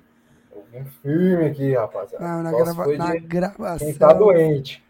Nossa, não, eu acho que dá pra perceber até na minha voz, não tá muito legal, não. Mas enfim. Como eu falei, o Vila vem muito bem nesse, nesse início de Série B. O Dudu mesmo disse: do, dois gols apenas sofridos.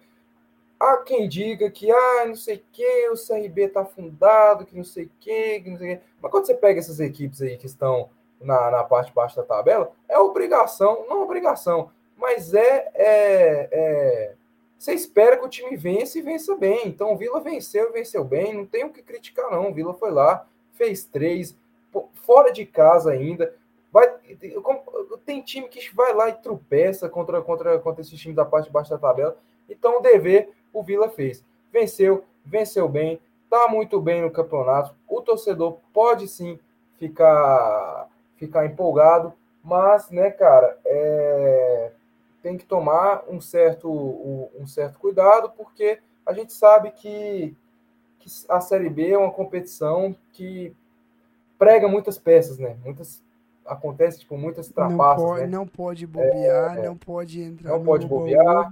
e a questão é o seguinte, é, lógico, o torcedor pode oba-oba, pode tipo se empolgar. É, eu tô, mas eu tô falando isso por jogadores, não por torcedor. Sim, o torcedor os jogadores têm que entender morar, que assim, dar o gás inicial, dar o gás inicial é mais fácil. Quando você começa a jogar uma pelada, você dá o seu melhor aqui para a gente que não é jogador, passa longe de ser jogador, dá o seu melhor. É o famoso, temos ali cinco minutos de alto rendimento. Mas agora você manter cinco, o gás véio, do, cinco é muito. do preparo. É, é muito pra caralho. Cinco é muito. Você manter o. Dois. Ainda tá muito. Um, um minuto um de alto minuto. rendimento. Mas você conseguir manter é, é, esse gás é uma tarefa difícil. O time tem que ficar em alerta, porque, como eu falei, como a mesma coisa que eu falei para o Atlético, eu falo para o Vila, vai ter. O Vila não vai ser, vai subir, não vai. Não vai, vai ter uma hora que o Vila vai, vai perder, vai cair, tipo, num, num, num, numa sequenciazinha assim de ah, venceu, empatou de três, dois jogos sem vencer, mas o time tem que ter cabeça no lugar, não pode achar que tá, tá, tá, tá tudo errado, tá, não pode desanimar, porque é isso que acontece com muitos times. Muitos times estão bem, aí perdem o primeiro jogo, perdem, é, empatam o segundo, aí cai, tipo, na sequência de três jogos sem vencer, e acabam ficando pelo caminho. Então, o Vila tem que ter cabeça no lugar. Eu acho que o Vila tem condições de ter cabeça no lugar. O treinador do Vila é muito experiente em Série B, é um baita treinador para a Série B. Esses caras, Claudinei Oliveira, Anderson Moreira, o Claudinei tem dois acessos na, na, na, na, na mala dele com o Havaí. É um cara experiente. Então, é, é, é um nome que vai, na minha opinião, vai saber sair dessa, dessa quando acontecer dessa fase, né, cara? Então, o Vila tem que tem que tem que ter em mente e como eu, eu, quando eu falo, eu falo até brincando, se o Vila não for o Vila, o Vila sobe. O torcedor pode até falar, ah, mas como assim? Não sei o quê. Se o Vila não der uma de Vila, que a gente sabe que o Vila já deu várias vezes uma de Vila, que Igual segurou 2008. vaga no G4, 2008, com o Túlio Maravilha era pênalti, é, decisivo o acesso. 2017, os anos com o Emerson Maria, 2017, que, cara, o Vila não teve explicação, o Vila não ter subido. É, 2018, que o Vila, tipo, pois é. Então, o Jorge Bravo tem que separar lá a bufunfa ali do, do, do, do bicho para subir. E ele sabe disso, ele sabe disso. O Jorge Bravo também é um cara experiente no futebol, com certeza ele já deve estar deixando guardado ali para quando chegar a hora de dar o sprint O- final, o Então. sprint para correr para abraço, ele ter ali, ó, Outubro, Ah. outubro. a bufunfa dele. Eu Pelo- acredito que pelo o Jorge que- Bravo já está vacinado disso daí. Pelo que estava conversando, Paulo Massad até falou no ar, que o Vila tem mini metas durante a Série B. Que vai dando esses gatilhos financeiros, vamos dizer assim, mini metas que o Vila for cumprindo, vai entrando esse dinheirinho aí para os jogadores Ah, e é isso, ao longo cara. da E é isso. Não tem nada mais, cara, que anima. Gente sabe, jogador de futebol. Não só jogador de futebol, todo mundo, cara. É isso aqui, ó. É a bufunfa, é a, a- a- É o verdinho rir. caindo no bolso, irmão. Não tem como. É o faz-me rir. Não tem como.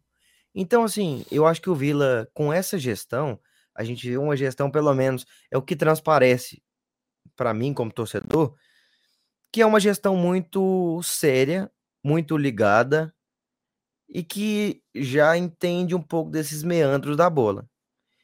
E não vai chegar em outubro, espero eu, que o Vila bem, tal, fazendo uma boa campanha ali para subir, para dar aquele sprint final, não vai faltar o que faltou em 2017, o que faltou em 2008, que o João Vitor falou, não vai faltar, 2018. cara. Não vai faltar.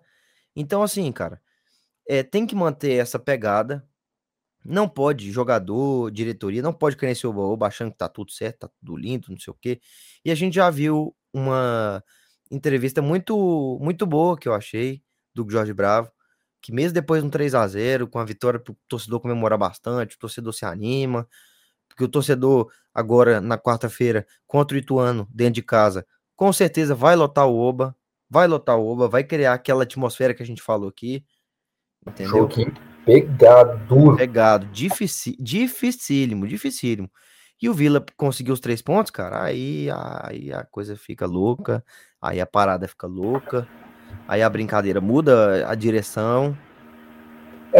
E assim, é muito interessante, como o João falou dessas mini metas, mini metas, foi o que o Goiás utilizou quando subiu a última vez, né? Cada rodada que o time ficava no G4, o time recebia uma, uma, uma premiação. Então, como o Dudu falou, isso anima os jogadores. A sorte, é, ela anda lado a lado com sucesso. Não adianta nada. Vai ter que ter sorte, cara. Vai ter que contar com a sorte, porque é melhor contar com a sorte do que contar com azar. Vai ter, vai- tem vários times aí que jogam bem, que manda bola na trave, que o goleiro, que a bola bate na bunda de todo mundo. Como o Vitor falou, a bola bateu na bunda, todo mundo entrou.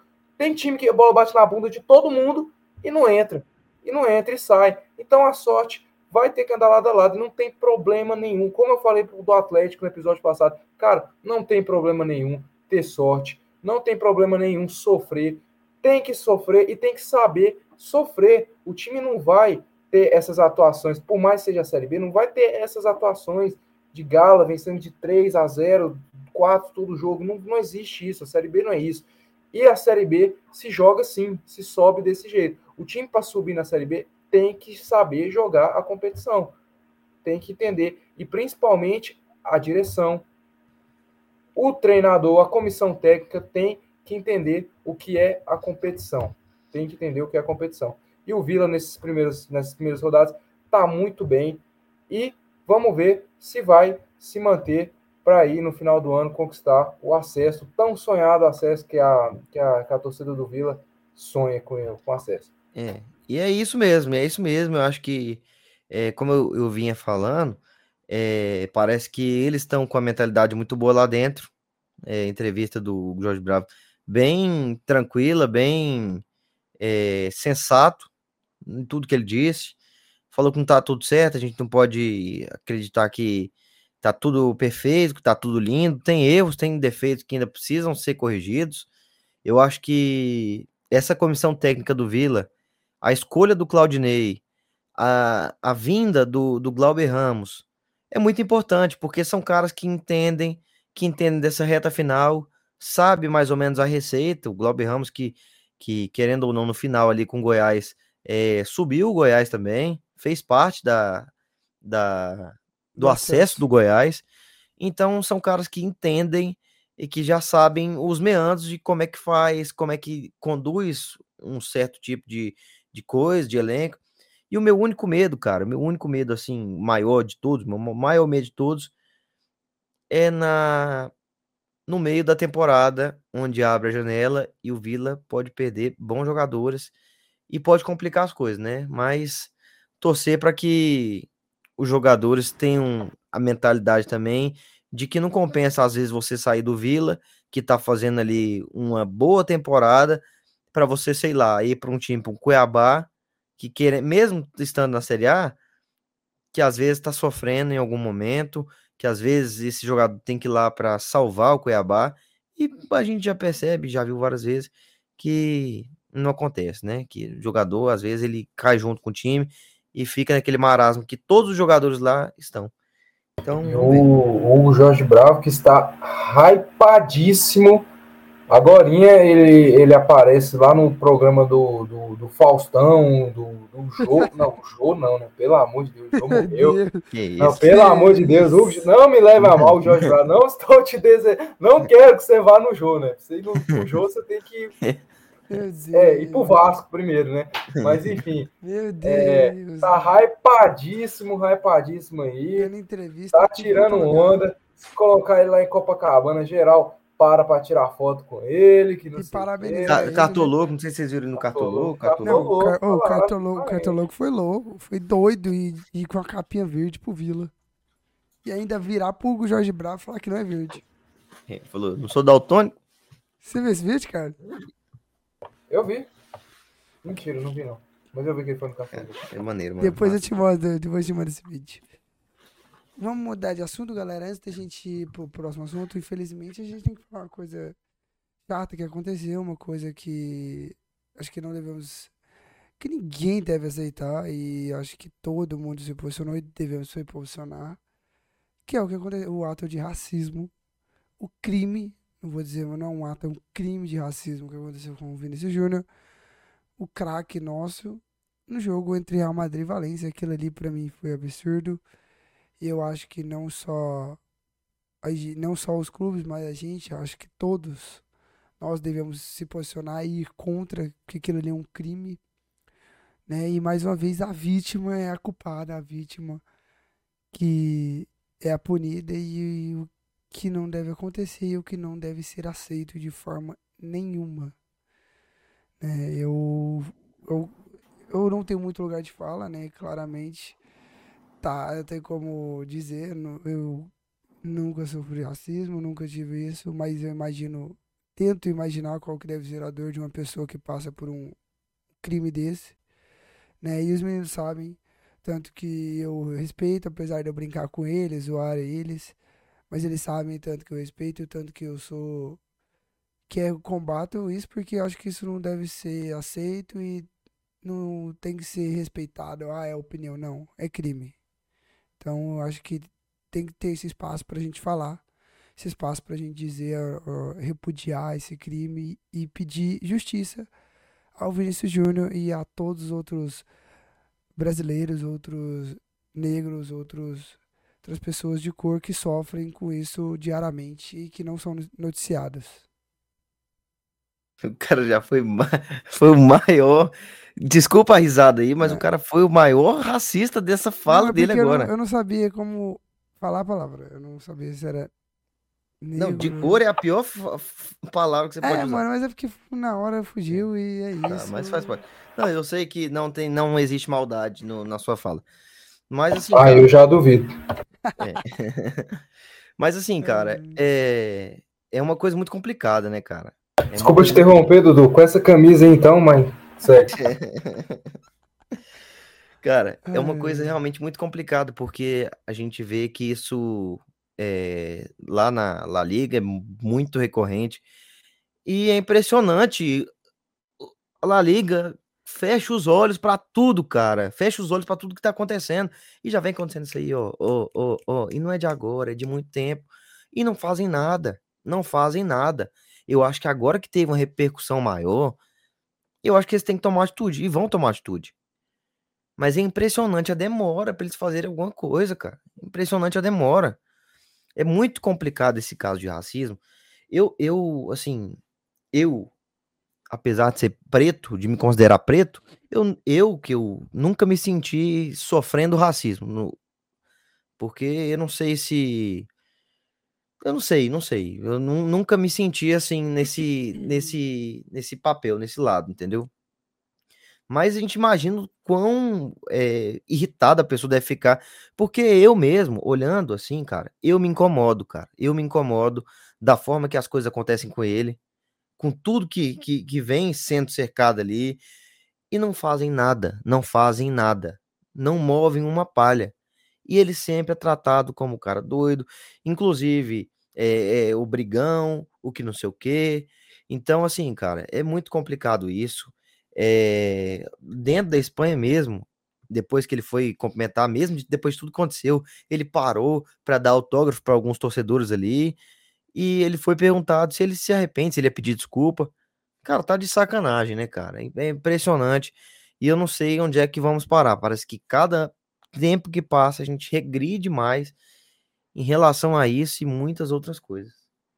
É, é lamentável, né, cara? Você vê, como o Dudu falou, não é de hoje esses problemas, tá na, na La Liga. Quem não lembra da então campanha, que já deve fazer 10 anos, é da, da famosa hashtag Somos Todos Macacos, do Daniel Alves, da galera de, da- de torcedores no jogo contra o Barcelona, tirando uma é, banana no Daniel Alves. Então, cara, é lamentável. É lamentável ainda a La Liga se fazer de, de, de, de, de Não, o cega a todas situações. Presidente da La Liga não se pronunciar e, acus... e ir contra o Vinícius Júnior. Pois é, assim, cara, é muito complicado. A gente, a gente sabe, a gente sabe ali que, que cara, que, que, que, que teve, né, cara? O, o que o Vinícius Júnior vem sofrendo de perseguição lá na, na Espanha, como o Dudu falou, ele é sempre tratado lá como ah, o, cara que é brigão, o cara que quer causar confusão sempre. E, cara, você vê lá, no, no, no lance lá do VAR, pô, o maluco tá lá dando mata-leão nele lá, e quem é expulso é ele, cara. Num lance assim que ele faz, sai pra lá, e quem é expulso é ele. Você vê que parece que até o, o- a, a galera lá do VAR, O VAR lá, foi demitido, foi o VAR demitido. foi demitido, né, cara? Então você vê que realmente é um negócio assim de, de maluco que tá acontecendo lá com, com o Vini Júnior. E não tem nem como falar, né, cara? Ah, é o briguento, o brigão. O cara tá passando por tudo isso e por uma situação dessa, não tem como o cara ficar extremamente irritado. Focou a câmera lá nele, ele chorando. Então, realmente é algo assim de cortar o coração. E é, e é, e é, e é lamentável, né, cara? Em pleno século XXI, você ter tudo isso é, é lamentável, é nojento. O sangue, o sangue é o mesmo, é tudo, tudo é o mesmo. Então não tem, não tem diferença nenhuma para você tratar alguém é, de forma diferente por causa da, da- da- do, do, do tom da sua pele, né, cara? Então é um, é um negócio assim realmente lamentável, cara, lamentável. Não, se tirar uma chapa de todo mundo, assim, uma chapa de raio-x, é igual. É igual, mesma Igualzinho. coisa. Mesma coisa. Se cortar aqui, ó, vai sair sangue do mesmo jeito que vai sair sangue de qualquer outra pessoa. Não adianta, irmão. Então, é impressionante a gente, em pleno século XXI, sabe, a gente ainda ter esses casos. Ainda ter esses casos. Falta punição. E punição severa, severa, severa. E eu acho que que a não FIFA ocorra, tem que, que entrar no meio, tem que punir lá. Não só lá, a Liga FIFA tem que punir, a Justiça Espanhola tem que fazer alguma coisa. né? Então, felizmente, mais um ato, um crime de racismo que acho que tem que ser repudiado e tem que ser falado, tem que ser que gritada aos quatro cantos, né? Vamos voltar agora para o nosso programa, né? O programa que a gente faz com tanto amor, tanto carinho, com humor, sempre respeitando as outras pessoas. Então, acho que depois desse momento, acho que de repúdio, de raiva, acho que a gente vai voltar para o nosso momento de descontração, né? Que agora, né, Dudu?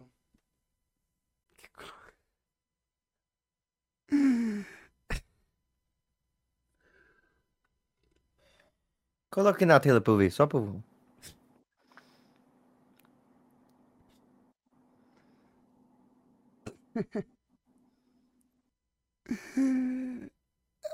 Exame de DNA dá positivo? Tá positivo. Renato é o pai do Inter. Ai, ai. Ai, cara, é, é muito, realmente, assim, é muito Lindo. gratificante, cara. É, gra- é gratificante. Eu Acho que a melhor palavra é essa aí. O Inter disse não, encerrou o assunto, não disse nem vou pensar. Não, não queremos. Muito obrigado, grande abraço e uma boa sequência de carreira para o Luizito Soares. O Inter fez muito bem, muito bem. Chega disso. Jogador com trinta e tantos anos de idade, fim de carreira, querendo tirar os últimos pila da carreira, não tem mais ambição nenhuma. Ah, mas é o Luizito Soares. Que Luizito Soares? O magnífico, extraordinário Luizito Soares não existe mais. Cara, essas palavras aí, se você.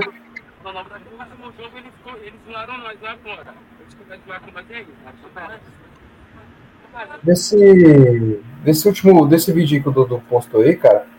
É um negócio inacreditável, né, cara? Como.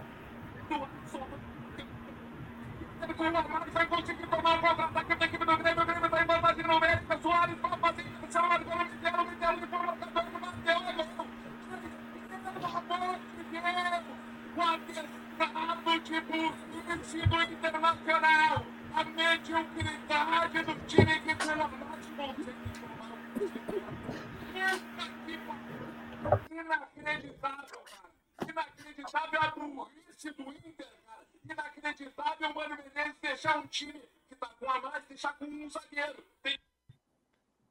Cara, assim, o vídeo que o Dudu postou, se você trocar as palavras e colocar. Parece que o Baldasso tá falando é do Luiz Adriano, né, cara?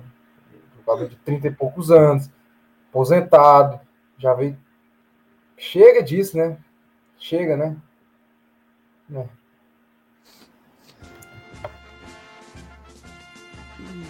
É. Pode. Assim, cara. Não, pode falar, É. cara, porque acho que eu não tenho pra falar, só tenho a rir. rir. Não, cara, assim. É complicado, né, cara? É complicado e a gente ainda pega isso que o Carlinhos falou. O Luiz Adriano é um cara que passou aqui recentemente no, no futebol brasileiro, tava no Palmeiras e mesmo e não performou. Eu não entendi que, que, que era isso de ter o cara de volta, achando que ele seria a salvação dos problemas do Inter. É impressionante, cara. É, a gente vê essa diretoria do Inter completamente amadora. Uma das piores da história do Inter, cara. Uma das piores da história do Inter. Que vem passando vexame atrás de vexame. E mais um ano aí, né? O Inter sendo piada pra todo mundo, piada pra todos. É, mais um ano sem ganhar o gauchão. E o, o, o ano, é lógico que a gente não pode falar de como é que vai ser o ano, mas o ano vem se desenhando muito ruim pro Inter. Então precisa de mudança urgente, urgente, urgente. É, cara, é assim, é, é muito, muito complicado, né? Essa questão do, do Luiz Adriano, você trazer ele, tudo que, que significa o Luiz Adriano na nossa história, um jogador que é, que foi muito importante, marcou o gol no Mundial de Clubes, participou do gol na final é, contra o Barcelona, lá do Gabiru. Então é um cara muito importante na nossa história, né, cara? Mas assim, a gente tem que entender que que, cara, passou, né? Passou. O Luiz Adriano hoje, ele não é mais o Luiz Adriano de, de mais de 10 anos atrás. E assim, cara, era um, é um cara que, cara, que não, não, um cara que tá se arrastando, um cara que, uma, mú- é, é uma múmia. dentro de campo, parece que só. Parece que só anda na, na, na primeira marcha ali. Então, cara, é um negócio assim, loucura. E sabe o que é o pior? O pior, cara, é que eu não culpo, nem culpo o Luiz Adriano, nem culpo ele, cara. Porque o Luiz Adriano, como eu falei, tá só se queimando com a nossa torcida, é um cara muito importante na história. Eu culpo, cara, é quem coloca ele, né, cara? Você vê assim, o Depena joga mal, no outro jogo ele é banco.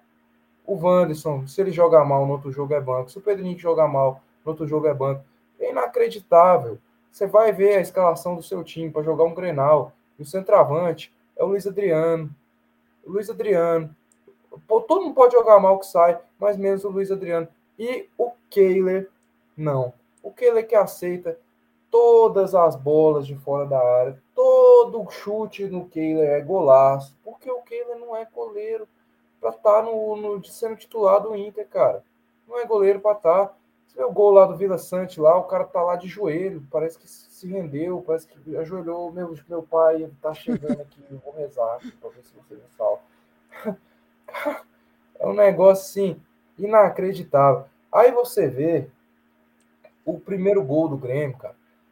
O, o, Alan Patrick e o Johnny lá, o, inclusive os dois jogaram bem. O Alan Patrick e o Johnny jogaram bem o Grenal. Mas numa desatenção tão grande, tão grande, tão grande, que perde a bola ali no setor ali. E o Johnny, em vez de correr lá, de dar o combate, de, de, de mordendo o Soares, o cara vai, tipo, parece que tá tipo, com medo de, de, de, de encostar no cara. Então, é assim, é um negócio absurdo, é um negócio inacreditável. E a, a, a expectativa de mudança que a gente tinha era na demissão do Mano Menezes, que não tem mais justificativa nenhuma, nenhuma justificativa plausível de você manter o Mano no cargo. Aí sai a notícia hoje no fim da tarde que o Mano Menezes fica no cargo, demite o William Thomas e o, e o, e o diretor técnico, que tinha que demitir esses dois, incompetente. Você vê, mal humano, cara, o que o Mano tá fazendo? Vamos esperar o quê? Quinta-feira tem jogo contra o Metropolitanos da Libertadores. Se perder, ó, já é praticamente ó, tchau também, Libertadores. E assim, vai ganhar jogando esse futebol ridículo, vai ganhar um time que perdeu com reserva do América Mineiro. O Grêmio, cara, o Grêmio tinha ganhado. Cara, o Grêmio não tinha ganhado nenhum jogo na arena. O Grêmio não tinha ganhado nenhum jogo na arena do Grêmio. O Grêmio estava há quatro jogos sem vencer. A torcida querendo esganar o Renato. Você ligava na imprensa aqui, era Paulo Renato 24 horas, cara. 24 horas. Aí chega, a gente toma três de um time tão ruim. É, é, é um negócio assim, fora do normal. O fundo do poço só, só, só piora, só abaixa o fundo do poço. E você não tem perspectiva nenhuma de melhor do que manter o Mano Menezes. Mesmo que ganhe do Metropolitanos, que não vai ganhar, mesmo que ganhe do Metropolitanos, não vai adiantar nada, que vai perder para o Bahia no, no, no, domingo. Aí o outro jogo já é contra o América Mineiro. Então, cara, pelo amor de Deus, que direção idiota, cara. O Alessandro Barcelos é um, é, um, é um idiota, cara. É um acéfalo.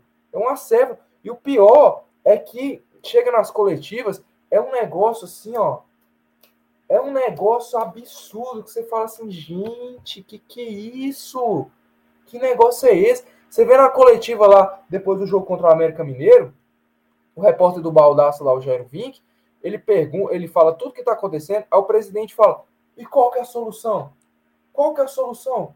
Me fala qual que é a solução. Como se o repórter que tivesse que. O repórter que está trabalhando de repórter não está lá dentro no dia a dia como se ele que tem que dar a solução para o presidente. O presidente, Barcelos, quem está lá no dia a dia, quem está lá todo santo dia é você, cara.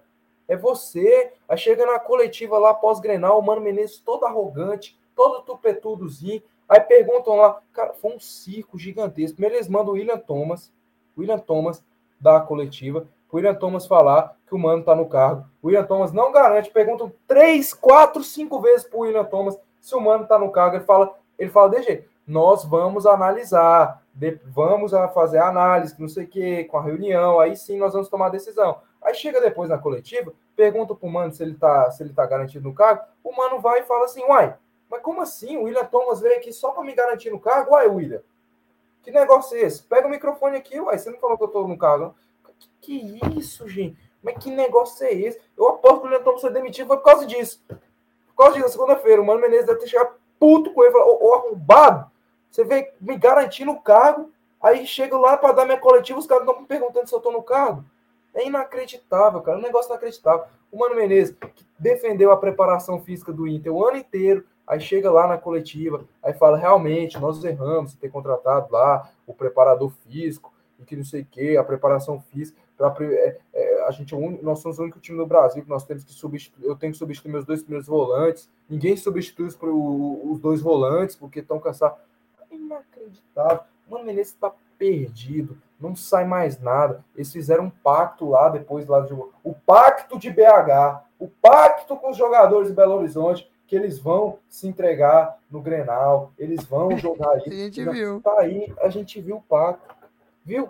Cara, foi um negócio tão constrangedor, tão constrangedor o Grenal, mas tão constrangedor, cara, que foi que foi absurdo. Que vergonha. Que vergonha, que constrangimento. Que constrangimento. Assim, não demitem o mano, Aí é brigar pra, pra não cair, meu amigo. É brigar pra não cair, porque não vai com o Mano Menezes. Não vai. Ele já tentou de tudo, já tentou todas as escalações possíveis e não vai. Eu vi a escalação do Grenal, gente. Eu falei, não, cara, tá louco. Que negócio é esse? O cara insiste com o Keila, Luiz Adriano. O Keila falha todo santo jogo, ele não coloca o John. O Luiz Adriano é sempre titular. Cara, que negócio de louco, cara. Que negócio de louco que acontece. É um, é negócio assim que você fica assim, é surreal real, cara. É surreal. Enquanto não demitirem esse cara, velho, não vai adiantar nada, cara. Quando foi a época do Medina lá, o Barcelos foi lá e demitiu o diretor de futebol, que era o Paulo, que era o Paulo Brax. Adiantou alguma coisa? Melhorou o time do Medina, que ele fazendo isso? Depois caiu pro Globo. Duas semanas depois ele demite o Medina. Então por que, que já não demite logo, cara? Não, não, é um negócio inacreditável. Mas falando do Grenal, é, Perdemos aí mais uma derrota, a quinta derrota consecutiva, quinta derrota com dois gols de diferença. E, e, e inacreditável, como eu falei, o Grêmio morto, morto, morto, morto. Um Grêmio que, assim, não estava jogando bola contra ninguém, contra ninguém, pegou a gente e virou o Real Madrid. Então, a coisa tá feia, meus amigos. A coisa tá feia, cara. Tá feia, feia, feia. É isso que eu tenho pra falar. Mas não tem, mal, não tem nem o que falar. É só... Vai cair, né? É isso que eu tenho pra falar, vai cair. E fico muito, muito feliz, cara. Realmente, eu fico realmente. O rebaixamento do, do, do, Inter eu fico maravilhosamente. Acho, acho muito, acho muito bom, cara. Acho muito bom. Eu acho que o Inter errou demais. Eu já venho avisando isso aí há muito tempo. Falando pro, pro Carlinhos, Carlinhos, vai assistir Bocha, vai ver sinuca, Dardo também é bem legal. Hipismo, cavalinho e É tal. diferente, né, mano? É Vai assistir futebol, irmão. Você vai se sentir mal. Aí você fica com essa carinha aí, eu fico com dó, mano. Eu fico com dó dessa carinha que você fica. Entendeu? Dá É. tristeza, dá tristeza. Fica uma bad e tal. Mas você já tá meio que acostumado, né? Perder pro Grêmio. Ou não? Cara, e, e o pior, o pior é assim, a justificativa de manter o Mano é, é os reforços, o Ener Valência, que chega em julho, é o, é o Arangues, que tá, que tá aí já no time, já tentando é, se recuperar para estrear. Essa é a justificativa, os reforços, que o trabalho vai melhorar com a chegada do. Cara, em julho a gente já tá. Em julho, em julho você já pode. Não precisa, não, cara. Em julho a gente já tá na, lá na lama. Na lama. Já estamos fora da Copa do Brasil, fora da Libertadores e afundado no Campeonato Brasileiro, se for esperar até julho. Então, eu acho que ele não entendeu que, que, que a decisão tem que ser imediata, cara. Tem que ser imediata. Não dá para ficar se arrastando da forma que dá. Não dá. Não tem como. Departamento médico lá, você vê lá, cara, a gente vai pro Grenal, a gente vai pro Grenal. O René machucado, não joga. Vai ter que jogar o Tawalara. O Vitão machucado, não joga. O Bustos também não joga. Que, isso, gente? Ah, não tem nem condição, não, cara. Pelo amor de Deus, os caras se machucam aí toda hora. Inacreditável. Que assim que é, que é, é bom, assim, que é engraçado, deixa o Inter perdendo. Cara, eu, eu não tenho o que falar, mano. Tem Eu só ri, cara, eu só ri. Real. Mostra a camisa aí, João Vitor. Deixa eu ver essa camisa.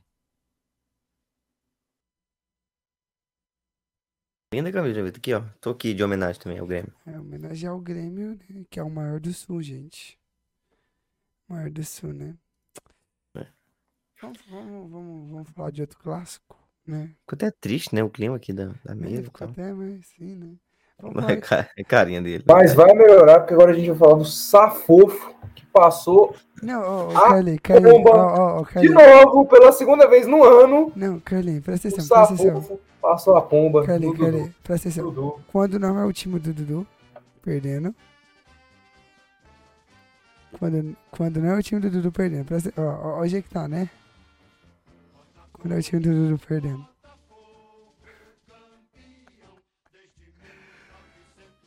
Porra, é, fica difícil. Meu amigo, totalmente o falar o que eu vou falar? Fogão passa na cara do Fluminense mais uma vez, velho. Passa na cara? Cara, foi engraçado os caras do Botafogo. palavra, né? Cara, pior que eu não tomei três, mano. Foi engraçado os caras do Botafogo, velho, marcando a saída de bola do Fluminense. Os, os jogadores do Fluminense desesperados.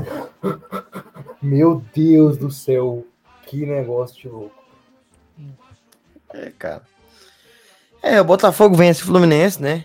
Por 1 a 0 É mais uma partida ruim do Fluminense. Chega a preocupar um pouco o torcedor. Querendo ou não, a gente fica um pouco preocupado. Que a gente não sabe se é aquilo que o Carlinhos falou, se é aquele famoso é, cavalo paraguaio, ou se é uma fase que a gente tá passando. As coisas do Fluminense não vêm acontecendo tão bem. Eu discordo um pouco do que ele falou em relação ao Cuiabá. Eu acho que o Fluminense fez uma boa partida contra o Cuiabá. Soube sofrer, soube jogar, entendeu? Contra o Flamengo também, o Fluminense fez uma, uma partida, não, não fez uma partida boa, mas soube sofrer, não tomou gols, entendeu? Contra o Botafogo, Fluminense também fez uma partida ruim, acabou tomando um gol ali num, numa saída totalmente errada do, do, do Fábio, numa bola que o Lima perde no meio-campo, cara, que cede o escanteio mais ridículo do, do universo. Então, assim, cara, Fluminense tem um pouco de dificuldade, vem tendo um pouco de dificuldade. Eu acho que é uma coisa que é passageira. É, querendo ou não, esse time do Botafogo é um time bem complicado, bem forte, venceu já o Flamengo também. Vem fazendo grandes partidas. O único time que o Botafogo perdeu foi pro Goiás, entendeu? O maior do Centro-Oeste. Aham, tá bom. Nem, nem, nem maior nem da daquele setor deles lá. Nem maior nem do setor deles. Mas assim, cara, é, o Fluminense teve um pouco de dificuldade contra o Botafogo, não criou tantas chances. Eu acho que teve poucas finalizações no gol, mas é, sofreu, cara, sofreu bastante. E eu acho Ih, rapaz. É. Opa, voltou, meu querido. Alexander, que Seu, ô, Dudu, é um jogador. bom? Se eu puder repetir, vai. por favor, que deu uma cortada na sua fala aí. Oi, oi, oi, tá ouvindo? Assim, a internet deu uma cortada na sua fala, Ah, se você puder tá. repetir. Como eu estava dizendo, o Fluminense. É, pra mim foi normal. Pra mim deu uma travada aqui, se você puder repetir. O Fluminense vem sentindo muito a falta do jogador Alexander. Jogador Alexander que faz a diferença nessa equipe do Fluminense, que é um jogador que luta, que se esforça bastante ali, que ajuda demais o meio-campo ali com saída de bola ali com o André, um cara muito versátil, um cara que participa muito bem da marcação, da recomposição, também participa muito bem ali da, da chegada na área. Então o Fluminense vem sentindo a falta desse moleque de Xerém e vem tendo dificuldade desde então. Eu acho que é mais ou menos o mesmo que o Fluminense teve no ano passado, quando o Fluminense acabou perdendo o Nonato, que era um jogador de muita importância para o Fluminense, e teve uma sequenciazinha meio complicada. Então, acho que assim, é, um time que quer disputar título, um time que quer ser campeão, tem que saber passar por esses altos e baixos, tem que saber é, manter a cabeça no lugar quando o resultado não tá vindo, quando o time não vem jogando bem, e precisa criar um pouco mais de alternativas. O Fluminense criou poucas oportunidades contra o Botafogo, criou pouquíssimas oportunidades, é, não conseguiu chegar muito bem ali na, no, no ataque e, e acabou tomando um gol ali no escanteio, ridículo, como eu havia dito. Mas assim, cara, o Fluminense tem que realmente manter a cabeça no lugar, tem que pensar um pouco para frente e não achar que esse jogo foi o maior desastre do mundo, que esse jogo acabou tudo, acabou nosso ano por conta desse jogo. Querendo ou não, é clássico. Clássico é muito complicado de se jogar. A gente viu o jogo duríssimo que o Botafogo fez e ganhou do Flamengo. A gente viu o jogo duríssimo que o Vasco fez contra o Fluminense, criando é, oportunidades. O Vasco saindo contra-ataque, Fluminense, segundo tempo, logicamente, amassando mas não veio o resultado. Então a gente sabe que clássico é sempre muito complicado. Então, assim, não tem nada perdido. Eu acho que tem coisa para melhorar, tem pontos. E eu acho que o ponto principal é que o Fluminense vem sofrendo demais com a ausência do Alexander, como sofreu no ano passado, quando teve a ausência do Nonato. É, não tem nada perdido, até porque tem um Corinthians aí pela frente. Então, já é algo assim de se animar o Fluminense aí voltar a vencer bem. E o, o Fluminense tem que aproveitar que o Corinthians está em uma fase e se recuperar. O Fluminense não pode bobear. E o Fluminense joga esse fim de, essa semana também pela Libertadores, né, Dudu? É, joga quinta-feira contra o The Strongest. Altitude, jogo difícil, jogo pesado. É, o Fluminense tá bem na Libertadores, né? É, tá 100%, ganhou todos os jogos que, que jogou conseguiu já fazer uma gordurinha aí no, na, no primeiro turno, né, da, da Libertadores, conseguiu fazer uma gordurinha que tranquiliza um pouco do time. A gente vê um pouco do dessa equipe do Fluminense sofrendo bastante, assim, que eu venho sentindo, com um pouco de lesões, com alguns, é nem lesão muito grave, acho que lesão grave mesmo, teve ali só a do, do Alexander e a do Martinelli, que teve um estiramento também, que já foi um negócio mais pesado. O resto são algum, algumas dores que os jogadores vêm sentindo. O Fluminense perdeu o Marcelo é, por uma dor que ele estava sentindo. Perdeu o Felipe Melo nesse jogo também. Então, assim, é uma coisa que vem preocupando o torcedor. Mas a gente a gente mantém aquela aquela cabeça no lugar porque a gente querendo ou não, é lógico que quando entra a reserva a gente fica um pouco defasado e todo time é assim mas a gente sabe que a gente tem jogadores de qualidade, como a gente tem o John Kennedy, que não, não fez uma boa partida quando entrou agora contra o Botafogo, mas é um cara que a gente sabe tem qualidade, fez um, um bom campeonato paulista pela Ferroviária. A gente tem o Lele, que sabe que é um bom jogador, que agrega demais nesse time e que pode ofer oferecer alternativas ali para Fernando Diniz, de, de jogadas, de, de, de um estilo de jogo diferente. Por exemplo, num jogo em que, sei lá, o Flamengo tá amassando o Fluminense ali na, no campo de, de, de zaga do Fluminense. Colocar um jogador mais agudo, um jogador mais incisivo ali, para dar uma perturbada, como foi o Flamengo e Corinthians, que eu acho que a gente nem vai falar hoje, né? Que o tempo já tá meio apertado. Já tá bem apertado. Mas a gente. Acabei até assistindo o jogo do Flamengo e Corinthians. É, o Corinthians tem um pouco dessa, dessa cara de conseguir sair muito rápido, muito bem nos contra-ataques. Criou algumas oportunidades ali com o Roger Guedes, com Yuri Alberto, apesar de estar essa, um Watson, apesar de estar essa carniça ainda, né, que tá esse time em reconstrução, tal, mas tem um pouco dessa dessa desse estilo de jogo.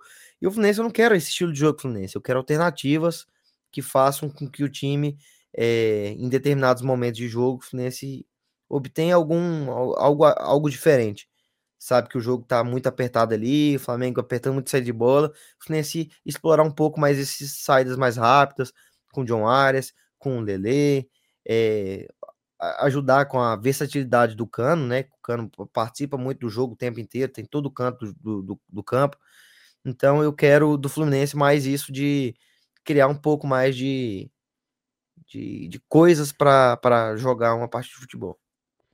É, gente. O Fluminense tem que aproveitar. Não pode bobear mais, acho. Foi uma derrota merecida, porque o Botafogo tá um time bom. E eu, que o do, do Carlinho falou. Será que o, Car, o Fluminense vai ser esse cavalo paraguaio? Ou vai ser só a fase? Cara, eu falei isso assim, em questão mais de um tom de. de para provocar mesmo o, o Não, Dudu. sim, Eu mas concordo com o Dudu, é, a questão não pode, tipo, achar que. Pode até achar que tá, tipo, tudo errado, porque não, não- nesses últimos jogos aí não, não conseguiu. Aquela parte que eu citei contra o Cuiabá. É que o Cuiabá, no jogo contra o Fluminense, o Fluminense venceu, mas o Fluminense deu algumas espaços para o Cuiabá criar chances perigosas. Então, cara, contra o Cruzeiro também foi um jogo complicadíssimo, contra o Flamengo e contra o Botafogo agora. A questão é o time vencedor, ele tem que ver essas, esse passar por essas fases assim e no próximo jogo já se recuperar, né, cara? E querendo ou não, se o brasileiro não der, o Fluminense está vivo na, na- tanto na Copa do Brasil, Sim, na tanto na Libertadores. Libertadores. E é isso que eu tenho para dizer. Não, e a gente olha assim, cara, a gente vê que algumas partidas não foram tão boas do Fluminense, mas o Fluminense veio somando pontos. O Fluminense, nessas partidas aí que a gente citou, que o Fluminense, essas recentes que eu tô dizendo, que a gente citou que o Fluminense não foi tão bem, não demonstrou aquele futebol que vinha demonstrando, o Fluminense ganhou do Cuiabá, o Fluminense contra o Vasco, que teve um pouco de dificuldade para fazer gol tal, empatou com o Vasco, tomou um gol ali de ridículo, de uma, bola que foi entregue pelo Fábio. Contra o Flamengo, o Fluminense também não sofreu gols, terminou em empate o jogo. Então, assim, cara, é, conseguindo os resultados. Porque se nesse jogo contra o Flamengo a gente tivesse tomado um gol, já dificultaria demais a situação, demais, demais a conta. Se no jogo ali contra o, o, o Vasco ou o Cuiabá a gente tivesse perdido, já pioraria a situação, entendeu? Mas não, a gente ganhou do Cuiabá, contra o Vasco a gente teve a dificuldade, né, para fazer o, o segundo gol. É, o Fluminense conseguiu o empate ali, que querendo ou não, clássico é clássico, é um jogo muito complicado. E acabou perdendo pro Botafogo, que é um time que a gente vê que tem um futuro, cara. É um time que a gente vê que é um time muito organizado, é um time muito ajustado, é um time muito rápido também, em alguns bolas de contra-ataque. Então eu acho que não tem nada perdido, não. É Isso, gente, vamos falar, só vamos comentar aqui por último só o jogo do e Vasco. Que, assim. Vasco, meu filho. Tomou quatro. Tomou quatro. Um belo Calma, que vocês São ganharam do. Vasco. Não, cara. Tem que comemorar essas vitórias, essas goleadas. Porque foi uma boa apresentação do São Paulo. Mais uma vez o Wellington Rato entra bem, mostra aí que, tá, que é decisivo em alguns jogos, que pode ajudar dando assistência. O time ajudou. O problema do Vasco mesmo foi querer ir pra cima, querer abrir e deu o contra-ataque pro São Paulo. Deu ataque ali pro São Paulo e acabou perdendo, cara. Literalmente, foi um- uma bela atuação do São Paulo.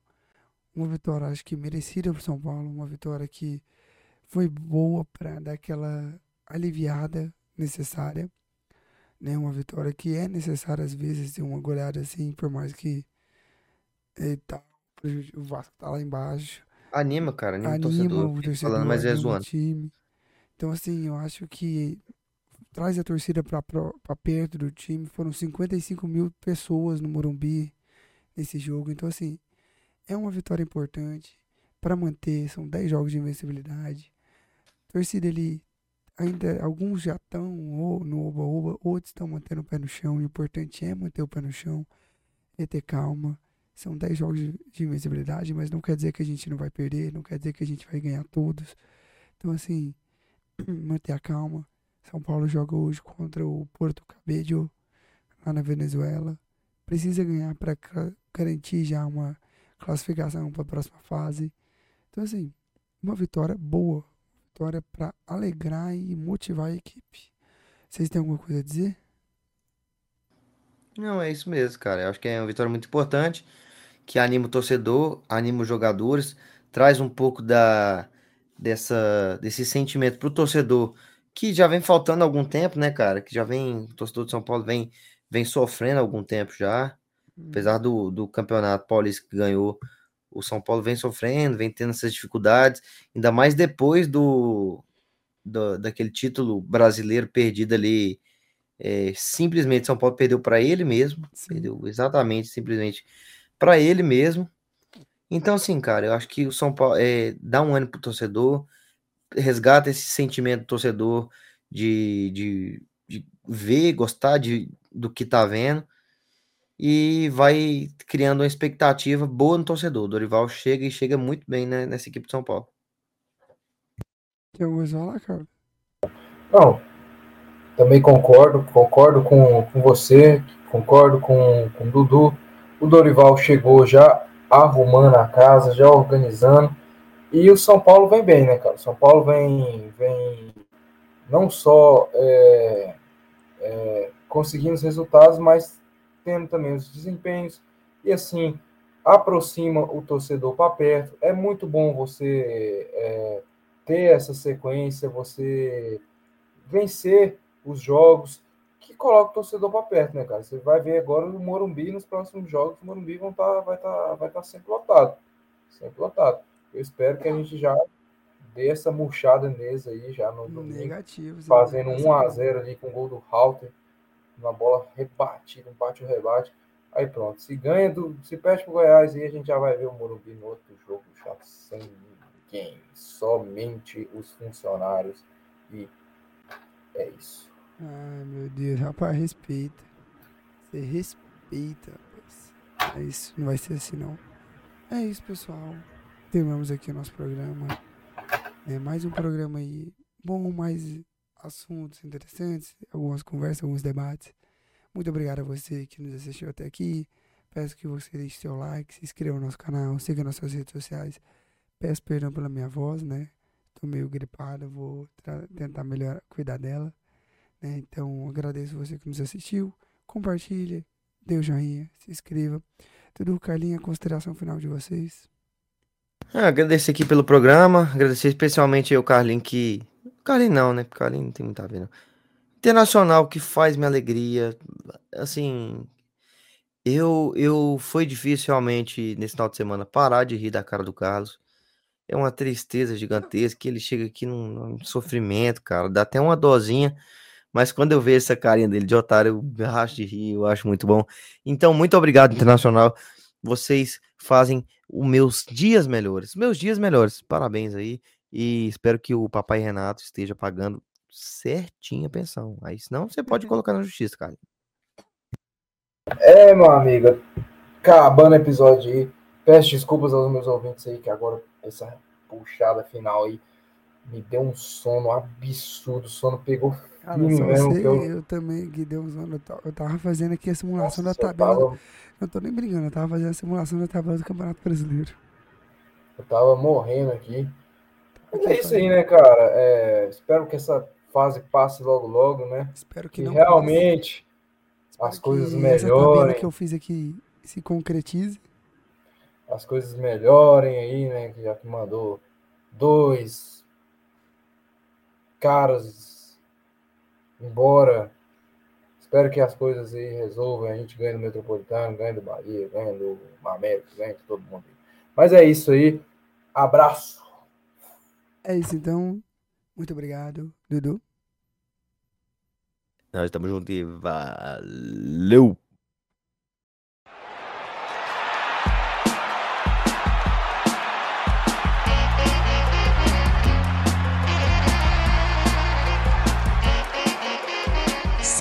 Podcast.